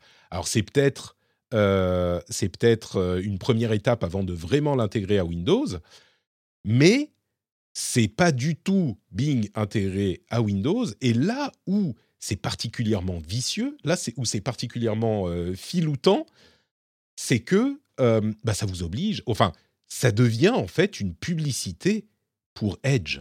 Et ça vous pousse à installer le navigateur de Microsoft. Et donc, si on a des questions sur euh, les pratiques anticoncurrentielles de Microsoft, là, c'est vraiment hyper limite, voire euh, coupable. D'autant plus qu'on a vu il n'y a pas si longtemps qu'il poussait Edge quand vous euh, alliez sur euh, je sais plus ce que c'était. C'est genre quand on va sur le site d'un autre navigateur et qu'on est, on utilise Edge, il vous dit oui, mais vous pourriez utiliser Edge, c'est vachement mieux en euh, navigateur par défaut. Genre il vous insère, c'est pas de l'injection dans la page web, mais il vous insère à ce moment, c'est codé visiblement dans le navigateur, il vous insère une grosse barre au-dessus, genre Edge est beaucoup mieux, n'allez pas downloader Chrome, ce genre de choses. Et ça montre, enfin, l'un des, éléments qui montre à quel point c'est euh, problématique et les enjeux sont importants. Euh, je, pense que Microsoft a vraiment vu le nouveau Bing et son moteur de recherche avec IA comme l'occasion de pousser Edge et de d'imposer, enfin, une nouvelle occasion de pousser Edge au-delà de Chrome et d'autres navigateurs. Entre parenthèses, quand on est un petit navigateur comme Brave, moi j'utilise euh, alors de temps en temps le navigateur Brave et surtout mon moteur de recherche c'est Brave euh, c'est Brave, pardon, eh ben, ils ont lancé un outil d'intelligence artificielle dans leur moteur de recherche. Et comment se battre contre ça quand les 58 euh, milliards d'ordinateurs qui ont Windows installé, quand vous cliquez sur une recherche, quand vous allez faire une recherche dans votre barre de recherche, il va vous envoyer sur euh, Bing, le moteur de recherche Bing, avec le navigateur, enfin le moteur de, de Microsoft, avec le navigateur Edge de Microsoft. C'est de, la, enfin, c'est de la vente liée en quelque sorte, et c'est particulièrement euh, filou, je trouve, enfin filou pour pas utiliser d'autres mots. Euh, si on s'émeuvait que euh, Microsoft inclut le navigateur dans Windows ou inclut Windows Media Player dans Windows, ben là, on est au retour des bonnes pratiques. On nous dit effectivement dans la chatroom Just Microsoft being Microsoft. C'est un Microsoft qu'on n'avait pas vu depuis un moment. Hein. Là, ils sont vraiment dit oh putain, on a un truc à faire avec euh, Bing Search, on va pousser Edge partout, et à des trucs euh, super limites, je trouve. Mmh. Chasser le naturel, il revient au galop. C'est écrit en lettres d'or chez Microsoft. Ouais. Euh, je pense d'ailleurs que les gens de chez Xbox qui se battent pour essayer d'expliquer à quel point ils ne sont pas du tout anticoncurrentiels sont en train de se prendre la, tête dans, dans les mains, se dire mais qu'est-ce qu'ils foutent chez Bing? Non, on est des gentils en fait maintenant chez Microsoft. Est-ce que vous avez vu cette vidéo Et ça, ça vaut le coup d'en discuter. Cette vidéo où euh, un studio d'animateurs a fait euh, une IA qui transforme leurs vidéos en animé, en dessin animé en quelque sorte. Elle a beaucoup tourné ces derniers temps. Elle sera elle aussi dans la dans la euh, mais dans, dans la chatroom, dans la newsletter. Donc vous pouvez vous abonner sur la, la newsletter. Mais ils ont filmé leur visage et par IA, ils ont transformé ça en dessin animé slash animé avec des effets de partout, des trucs incroyables. Et c'est une IA qui a fait ça. Vous avez vu cette vidéo ou pas? Ouais, j'ai vu tourner, moi, ouais. Est-ce que ça y est, pour toi, le travail des animateurs est terminé? C'est une question piège, hein, donc je te donnerai la réponse après.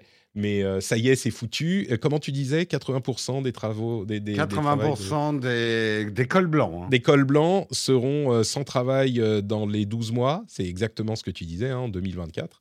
Euh, j'ai dit, dit dans les 2 à 5 ans. Mais... Ouais, fou. Euh, et mais 2024, ça sort, ça, ça, ça, fait plus peur. On clique plus. Oui, non, mais euh, vous me faites dire des choses que je n'ai pas dit, monsieur. Vous êtes journaliste ou quoi Mais donc là, les animateurs, on se dit, mais attends, on a juste à filmer, ça transforme, et l'effet est hyper réaliste. En fait, c'est pas si simple que ça. Quand on regarde leur vidéo en entier de making of, qui dure euh, une vingtaine de minutes et qui est excellente, euh, eh ben on comprend qu'il y a beaucoup, beaucoup plus de boulot que ça. En fait, c'est hyper intéressant parce qu'ils expliquent la manière dont euh, c'est Corridor Crew, qui est un studio d'animation, enfin un studio d'effets spéciaux, euh, qui s'intéresse beaucoup à l'IA depuis quelques mois, et on voit la manière dont ils ont développé le truc. Et il y a un problème avec les IA génératives, c'est que quand tu lui dis euh, prends cette photo et fais-en un dessin animé, bah, elle peut te faire 15 000 styles différents avec 15 000 visages différents. Donc même si vous faites la photo d'une personne, c'est pas du tout un dessin animé cohérent. Ça fait des superpositions de plein de visages, style dessin animé différents. Et là, ils ont dû faire des trucs comme le fait d'entraîner l'IA sur le visage de chaque acteur du truc et déflickeriser euh, pour que les, visages soient euh, bien stables. Ils ont dû tout déflickeriser. Enfin, il y a mille. Ils ont dû entraîner sur un dessin animé spécifique pour avoir ce style de dessin animé spécifique. Enfin, plein de, travail en plus de juste filmer. Et donc, en réalité, ça leur a pris à, aller cinq personnes de ce studio d'effets spéciaux, deux mois de travail pour sortir sept minutes d'animation. Alors, c'est hyper impressionnant. Et si vous l'avez vu tourner, je pense que vous vous êtes dit, mais mon Dieu, ça y est, les animateurs n'ont plus de travail c'est quand même euh, sur Twitter, euh, quelqu'un m'a répondu. En réalité, pour faire 20 minutes d'animation, alors euh, c'est son métier, donc je pense qu'il sait, c'est 2 à 3 mois de travail à peu près. Donc, on est encore sur 20 minutes, 2 à 3 mois de travail. Là, c'est 7 minutes, ça leur a pris 2 mois. Mais c'est un truc qui était un truc de recherche c'était pas du tout optimisé. Donc peut-être qu'à terme, ça, ça fera euh, le, job, mais il faut quand même un gros travail de préparation des IA, enfin des modèles de machine learning spécifiques pour ce projet-là. Peut-être que ça sera quand même plus rapide, mais ça reste quand même très très impressionnant. Je vous encourage à aller regarder ça, vous abonner à la newsletter pour voir ce que ça donne. Ils ont rajouté plein d'effets spéciaux à la main après, derrière. Enfin, c'est un vrai boulot euh, qui est pas juste je filme et après, euh, et après c'est transformé en super dessin animé à la Naruto ou Dragon Ball.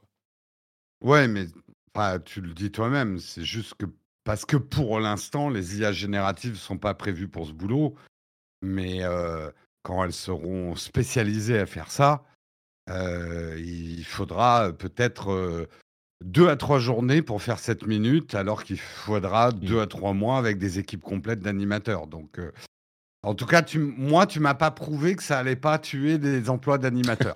À vrai dire, je crois que si, on il a, il a prouvé un truc. Ça, ne va pas tuer les emplois d'animateurs aujourd'hui. voilà. Ouais, voilà. oui. Non, mais on peut, on peut tout à fait imaginer euh, un travail de pré-prod qui va entraîner une IA sur un style de dessin particulier, que tu vas faire peut-être même dessiner par des, des animateurs, euh, et sur les acteurs que tu vas vouloir transformer. Et ça va te prendre, je ne sais pas, sur l'heure de mois, ça leur a pris peut-être un mois, et en optimisant, ça peut être plus rapide encore. Et ensuite, tu fais une saison, deux saisons, trois saisons d'animé sur lesquelles tu vas produire, euh, oui, en filmant très simplement, 20 euh, minutes en euh, deux jours. Et oui, du coup, ça, ça fait sortir les animateurs assez rapidement et ça optimise le travail et ça accélère le travail de manière significative. Donc, Et juste, juste parce que c'est le truc important là, dans l'équation que tu es en train de donner, en même temps, les gens qui regardent des animés on va pas leur rajouter 24 heures de plus par jour pour pouvoir mmh. regarder plus d'animés. Donc c'est là où je dis que 80% des gens vont perdre leur boulot. C'est que d'un côté, on va augmenter la productivité globale de tout, mais pas la demande, pas la possibilité aux gens de regarder des animés, tu vois.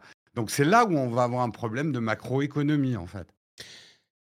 Je, faisais un édito sur euh, un sujet connexe euh, la semaine dernière sur le fait que oui, on a tellement de contenu, c'est hyper difficile à gérer pour les personnes qui consomment le contenu et pour les personnes qui créent le contenu. C'est un peu ce dont on parlait sur YouTube aussi. Mais c'est la conséquence de quoi ça, en fait? C'est la conséquence du fait, et j'en dis, plus dans l'édito, donc si vous êtes patriote, vous pouvez aller écouter ça, mais c'est la conséquence du fait que bah, la production est devenue tellement facile que n'importe qui peut donner vie à ses fantasmes culturels, à son, sa créativité, avec un dixième des besoins euh, qu'on avait il y a dix ans, un dixième, un centième, un millième. Donc la production est devenue tellement simple et elle se simplifie encore avec l'IA dans les années à venir et d'autres, d'autres outils que n'importe qui peut faire ce qu'il veut. Et c'est un rêve, ça c'est merveilleux. On peut pas dire que c'est pas bien de se dire que n'importe qui peut devenir euh, musicien, vidéaste, euh, euh, auteur, etc., etc. Et, et, la conséquence, bah, c'est celle-là. il y a une concurrence incroyable, il y a trop de contenu pour qu'on consomme tout, etc. Mais voilà, en fait, tu ne parles que de l'offre. Oui, on va multiplier l'offre fois 100 tout le monde pourra faire de la musique, des dessins animés, des choses comme ça. Non, mais je parle, je parle de l'accomplissement hmm. personnel en société. Tu vois. Mais l'accomplissement personnel, et là on reboucle avec McFly et Carlito. C'est bien beau de faire, euh, c'est bien beau de faire de la musique, euh, des animés et tout. Mais si personne te regarde, ah bah bien sûr, évidemment. Je vais pas te dire que c'est juste pour le, pour le au-delà même du fait que ça peut être frustrant euh, pour son estime, comment dire, son orgueil personnel. Euh, bah tu pourras pas en vivre, c'est sûr. Il n'y a pas de la place pour tout le monde. Non, mais c'est même pas qu'une question d'en vivre. Quand tu quand tu fais de l'art, mmh. quand tu tu ne le fais pas que pour ton regard. Tu le fais pour exister, pour que ton art existe. Donc dans le regard des autres, et s'il n'y a plus de regard des autres parce qu'il y a trop d'art, trop de Ce que je dirais, c'est que ce problème a toujours, ce problème a toujours existé. Et, aujourd'hui, tu peux le distribuer aussi de manière plus, plus, enfin, plus importante.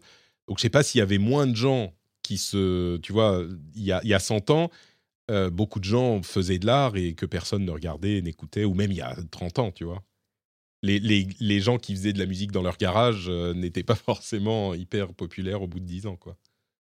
Bon, bref, on continue. Mm. Euh, on continue. On pourrait là aussi en faire tout un épisode. Euh, entre parenthèses, YouTube va intégrer des outils d'intelligence artificielle pour ce genre de création. on a une API pour ChatGPT, donc là encore, elle, elle commence et, et Shopify et Snap l'ont déjà intégré, donc ça veut dire qu'on peut intégrer ChatGPT facilement au euh, programme qu'on développe. Donc là encore, explosion des outils de créativité. Euh, Microsoft euh, a présenté un nouveau modèle d'intelligence artificielle qui est multimodal, c'est-à-dire qu'il peut résoudre des puzzles visuels. Il, bon, ça se transforme en texte en interne et puis ça. Bref, multimodal, ça gère le texte et l'image. Donc on commence à arriver même à ce genre de choses. Et, euh, voilà, bon, il y a d'autres euh, choses à, couvrir dans l'IA, mais on va s'arrêter là. Euh, le reste de l'actu, Twitter a changé ses conditions d'utilisation dans un revirement assez important par rapport à ce que disait Elon Musk au moment du rachat. Ils ont interdit dans leurs conditions d'utilisation les, alors comment on dit, wishes of harm, les menaces euh, sur les personnes ou les institutions essentielles euh, et les organisations, etc. En gros, on n'a plus le droit de menacer les gens euh, sur Twitter, alors que dans la liberté de parole extrême d'Elon Musk, c'était un truc qui était censé être utilisé. Il n'y a pas eu d'explication, hein. bien sûr. C'est genre, moi j'ai l'impression que c'est la, réalité qui rattrape, qui rattrape un petit peu Elon Musk. La loi. Hein c'est la loi en fait qui rattrape Elon Musk. Mmh, bah je pense que je pense qu'il faut pas chercher très très loin, mais menacer des gens publiquement, ça doit pas être très légal dans beaucoup de pays en fait. C'est juste ça en fait. Ouais.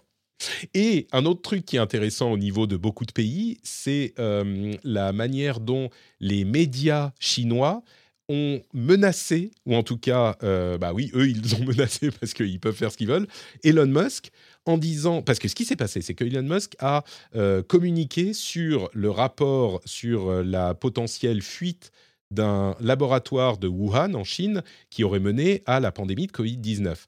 Alors, c'est un rapport qui a été un petit peu monté en épingle. Dans les conclusions du rapport, toutes les agences qui en parlent disent on a low confidence que ça soit vrai. En gros, euh, c'est peu probable, quoi. Mais ils étudient la, possibilité et disent oui, bah c'est pas très probable. Donc euh, c'est pas la, la, cause euh, privilégiée.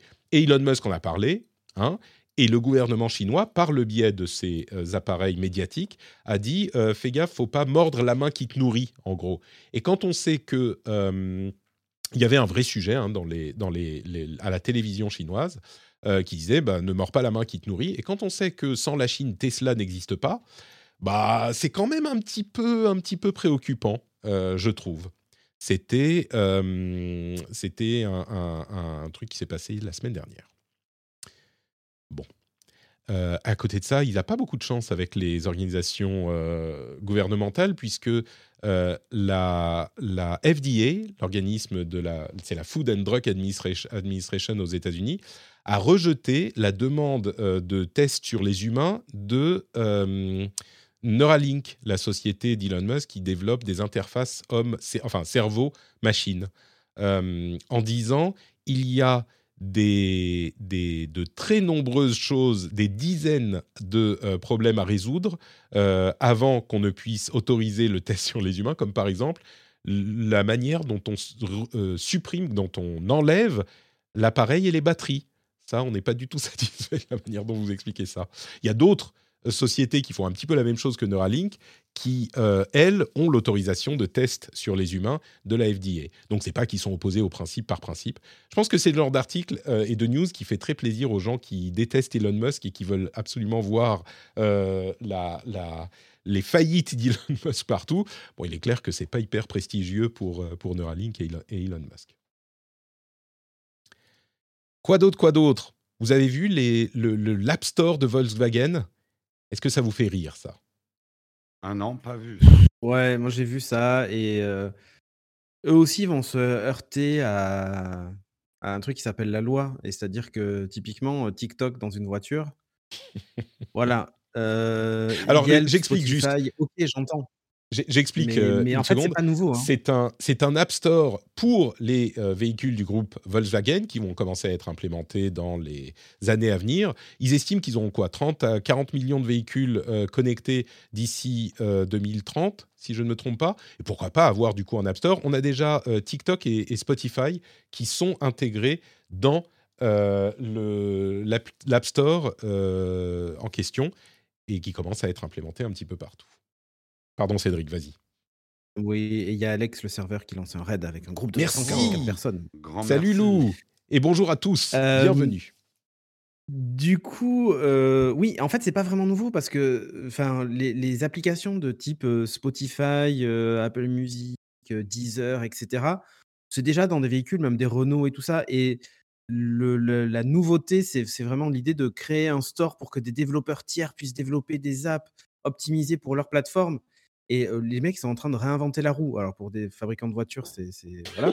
Mais mais pas ça honnêtement avec avec Android Auto et avec CarPlay, pourquoi vouloir réinventer un truc qui existe déjà? En fait, les, constructeurs auto sont toujours dans l'idée que sur l'entertainment en, voiture, ils peuvent faire mieux que les autres. Et ça donne des interfaces qui sont complètement incroyablement moches et difficile à prendre en, œuvre quand vous utilisez les, les, trucs mis en place par les constructeurs. En plus, souvent, ça rame. Enfin, je veux dire, il n'y a rien à faire. Euh, c'est pas des fabricants de mmh. logiciels. Donc, ils, peuvent tenter des choses. En plus, ils expliquent que les apps seront optimisées pour l'utilisation en voiture. Ben, encore heureux. On ne crée plus qu'en fait, les boutons soient minuscules sur un écran au milieu et qu'il faille mais en fait, c'est déjà fait. Si les gens ici utilisent on, sous-estime toujours, on sous-estime toujours la capacité absolument incroyable de grandes industries à prendre de très mauvaises décisions et à les pousser jusqu'au bout, alors que tout le monde leur dit en interne que c'est une mauvaise idée. Moi, je l'ai vécu et c'est une capacité stupéfiante dans certaines entreprises. Ah, mais oui, mais moi, avant de travailler là euh, chez, chez Epitech, euh, j'avais fait un test pour refaire, enfin pour aider à, la l'ergonomie d'un alors c'est un fabricant, Attention, on ne va pas dire de nom. c'est un fabricant ben, je vais pas dire de nom. C'est un fabricant français dont l'emblème est un animal. Je vous laisse chercher. Et c'est pas un loup, mais il a quatre pattes aussi et bref et c'était à l'époque du du e-cockpit et voilà, donc je ne citerai pas la marque, mais vous avez compris de quel véhicule on parlait. Et, en fait, leur système d'infotainment, ils voulaient faire des trucs un peu à la Tron avec des, des, trucs 3D, etc. C'était voilà, c'est un lion à Sochaux, exactement, Guillaume. Et c'est une catastrophe. C'est-à-dire que c'est des, des, gens en interne ont dit il faut qu'on ait une image moderne. Qu'est-ce qui fait moderne? On va faire des trucs à la Tron. Ok. Guess what? C'est le truc est hyper lent avec des effets 3D. Alors le e-cockpit marche hein, pour les vitesses et tout parce que ça c'est obligé, mais toute la partie entertainment. Oh, heureusement, elles sont compatibles CarPlay maintenant. Du coup, ça règle le problème. J'ai le même genre d'anecdote avec une marque dont euh, le logo est une forme géométrique. Voilà, j'en dirai pas plus.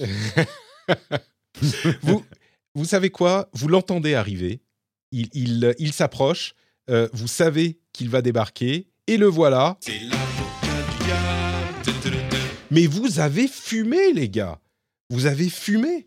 vous pensez pas, vous pensez que les fabricants de voitures qui voient leur industrie également se transformer et, s'abandonner à euh, l'industrie de la tech devraient juste euh, jeter ses mains en l'air et dire bon bah ça y est on va plus exister dans dix ans euh, c'est Apple qui va faire toute notre tout notre OS ou c'est Tesla qui va nous bouffer notre notre marché ou c'est Google qui va s'approprier notre dashboard on devrait juste arrêter.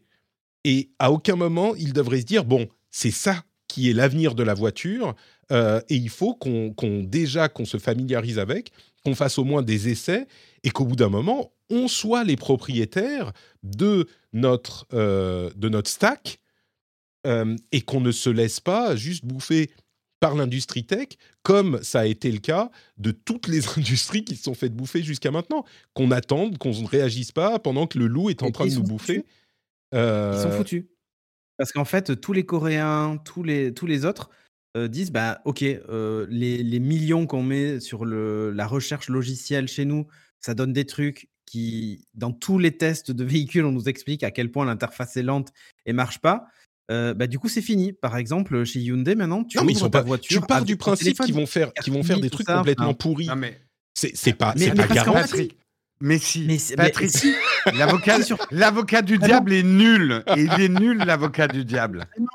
Le, le, pitch, le pitch de départ, c'est ce que Cédric t'explique. Le pitch de départ, c'est un mec qui va arriver, qui va dire bon les gars, faut faire comme eux, tout en sachant très bien pertinemment qu'avec les ressources en interne qu'il a, ça, va être moins bien. Mais vraiment, c'est ça. Tu peux pas imaginer à quel hmm. point ils jettent de l'argent tout en sachant qu'ils vont faire moins bien que ce qui existe déjà. C'est cette faculté-là qui est incroyable. Bon, écoutez. c'est un combat perdu d'avance. En fait, tu te rends compte, Spotify va développer, en plus de la version iPhone, la version Android, la version Renault, Peugeot, mmh. Volkswagen, BMW. Non, mais c'est juste. Déjà que Spotify, pendant un moment, s'était retiré même de l'Apple Watch en disant «Euh, c'est bon, il y a pas assez d'utilisateurs. Rends-toi compte, ils vont développer une version spécifique Volkswagen. Non, mais. Bah, je, me doute bien que c'est un fork d'Android, leur truc, de toute façon. Donc, euh, je suis sûr qu'ils ne doivent pas repartir de zéro. Non, non, non, non, non, non, non, non. Je vais dire, je vais, être de zéro.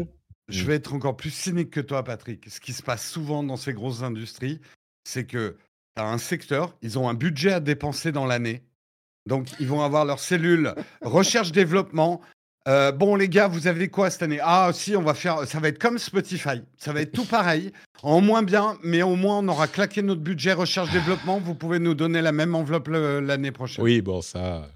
Ok, mm. bon bah écoutez, on verra. Moi je trouve que malgré tout, oui, il est très probable que ça soit ce genre de, choses qui se passent, mais euh, j'espère quand même que ça sera, ça sera différent et qu'ils euh, qu'ils y aillent pour les bonnes raisons et de la bonne manière. On verra dans euh, quelques années, j'imagine. ce que je me dis, c'est qu'il faut tenter au moins de pas se laisser bouffer, tu vois. Mais non, mais attends, Patrick, là, t'es plus l'avocat, t'es plus l'avocat du diable, t'es la fée clochette là. Ah ouais, non, mais là, là euh, Patrick, il faut arrêter de croire au Père Noël. Enfin, faut arrêter. alors, il faudrait l'autre, l'autre jingle, c'est et c'est la fée clochette. Fée clochette. ah non, mais là, là, là, là, il faut, là, faut vraiment faut arrêter ça. Je, je crois que j'ai rarement vu une réaction aussi euh, euh, consensuelle ou enfin aussi accordée et aussi catastrophée que vos deux réactions là. C'est vraiment, on sent les gens qui ont travaillé avec ce genre d'industrie et qui. Mais lis le texte. Mais, juste lis le texte ils ont comme.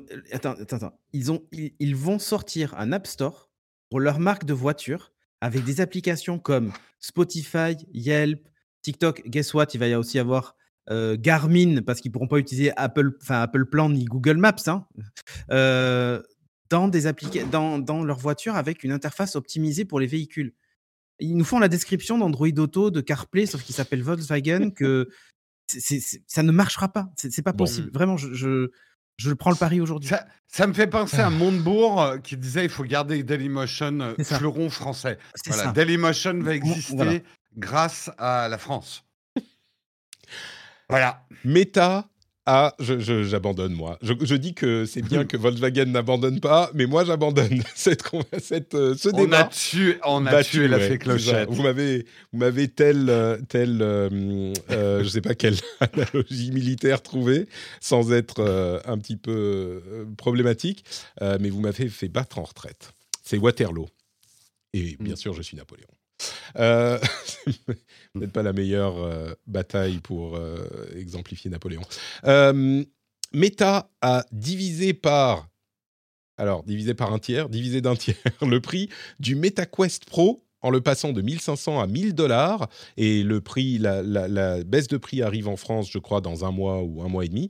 Et le Quest 2 est passé de 500 à 430 dollars. Le Quest 3 devrait arriver cette année, mais le, Quest Pro, par contre, bah, c'est une vraie, euh, une vraie réduction de prix. quoi. Euh, il n'y aura pas de, de, modèle mis à jour de sitôt. C'est un peu, euh, un peu. Qu'est-ce qui se passe chez Meta Il y a. Bah, si tu veux rester dans le registre napoléonien, ça s'appelle une bérésina. En, fait, on est presque sur la même histoire. Voilà. C'est-à-dire, j'ai beaucoup d'argent en recherche et développement, euh, je lance un truc incroyable, le métaverse, je fais une démo incroyable, je bluffe tout le monde. Et quelques mois après, bah, il y n'y a toujours rien. Et comme c'était un plan à 5 ans en plus, bah, voilà, on perd de l'argent tous les jours. Bon, bah. Moi, il va bien falloir qu'on, les vende, ces trucs en plastoc qu'on a mmh. produits. Quoi, pour, pour, pour synthétiser les choses, moi, je continue à croire il y aura de la réalité mixte, de l'AR et de la VR. Mais je pense qu'on apprendra dans les écoles de commerce l'exemple de Meta qui a développé la technologie avant de développer l'usage.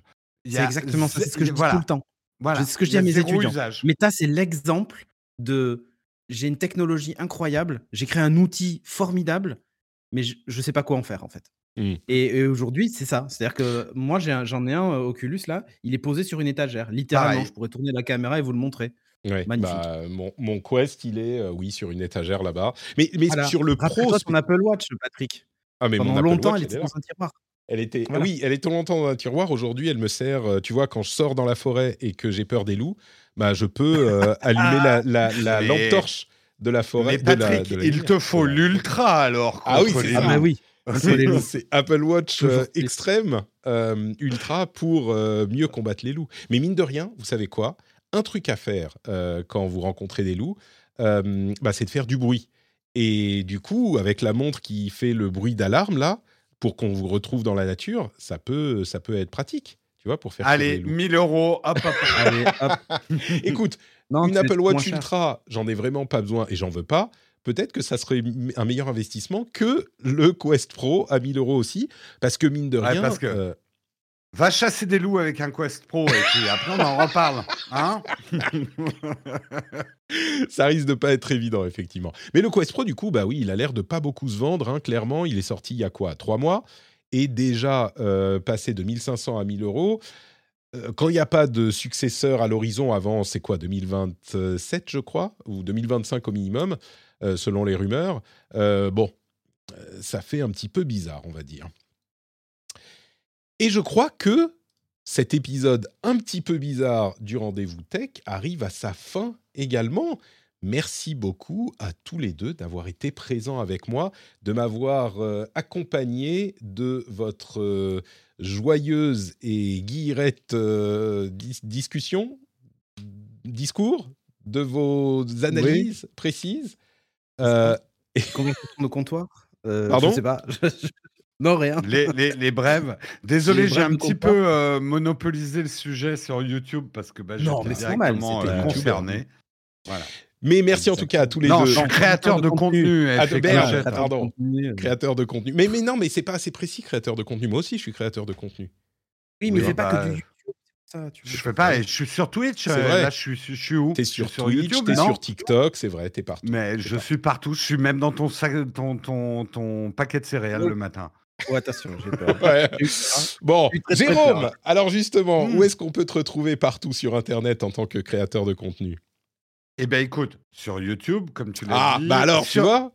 Et sur Twitch, tous les matins euh, de la semaine, de 8h à 9h30, parfois ça dérape. Euh, sur TikTok aussi, maintenant on y est. voilà, on est un petit peu partout sur Instagram, tout.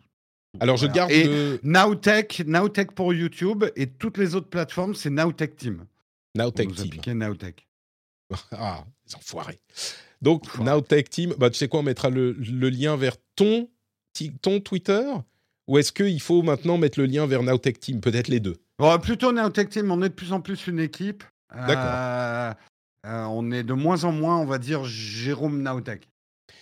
Mais où ça s'arrête, Jérôme? Où est la ligne d'arrée encore une fois. Bah, euh, le, le, le, bilan, selon l'expert comptable. c'est la limite. C'est la réalité qui vient te, te, te, frapper dans la gueule violemment, le, le bilan. Fanny, tu notes pour Nowtech Team, s'il te plaît, euh, au lieu de Jérôme, du coup. Euh, au revoir, Jérôme. Bonjour, Nowtech.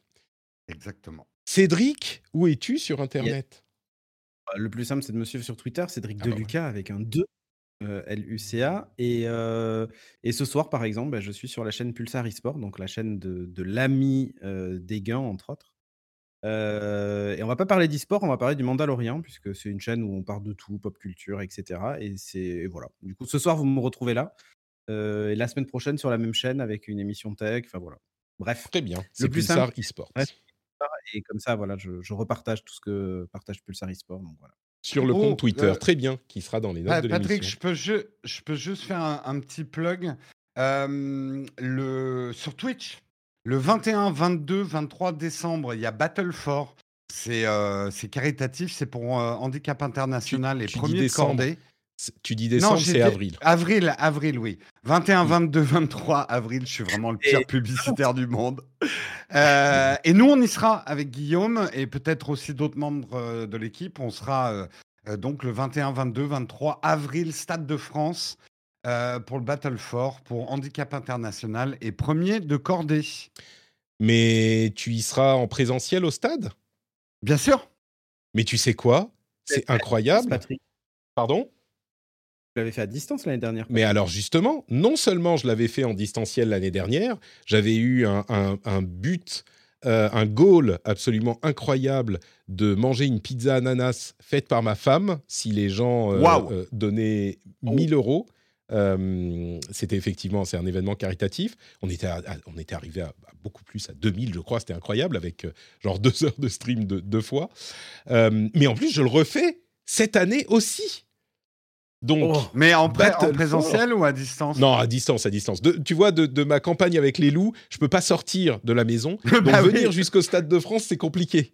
Euh... Ah bah voilà, et eh, voilà le goal, il est tout trouvé. eh, Moi, Nutella cette année. Voilà, et le, et le goal de Patrick, ça va être danse avec les loups. et, et Patrick, tu dois sortir avec des morceaux de viande attachés sur toi et te balader une heure autour de ta maison en pleine nuit. En, streamant, euh, écoute, je ne sais pas si ça sera autorisé. Moi, je viens filmer avec un, drone, un drôle, un drôle, un drone. Avec un drone. Je viens filmer. Voilà, les productions, encore des idées pour YouTube, c'est parfait. Exactement. avec les loups, super. Bah, effectivement, bah, on, sera, on sera du coup bah, tous les deux, euh, on prendra part à Battle en, en avril.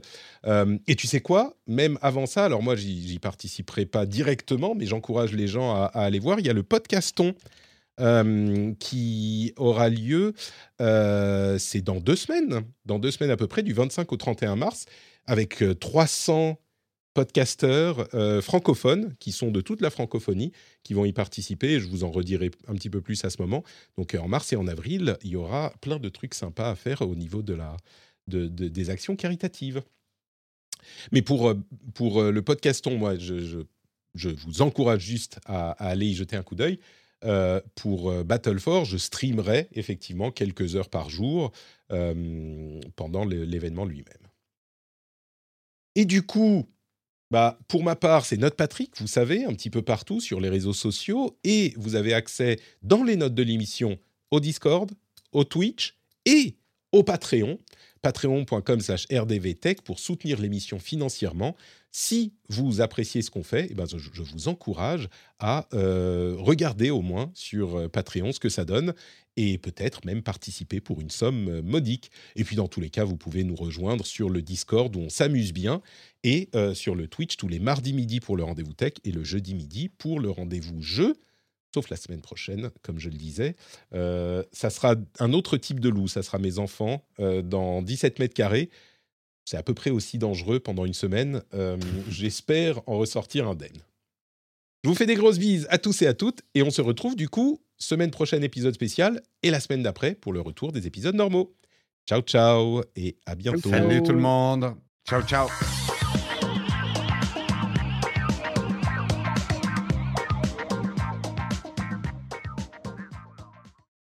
Vous avez senti que j'ai mis un moment à trouver le bouton pour lancer le générique? Je oui. le, perdais Et donc, au revoir à tout le monde et on se retrouve. Il y a, Allez. Il y a mille boutons à, faire maintenant entre la vidéo, les, le contrôle d'OBS. Eh ouais, c'est compliqué. C'est hyper dur.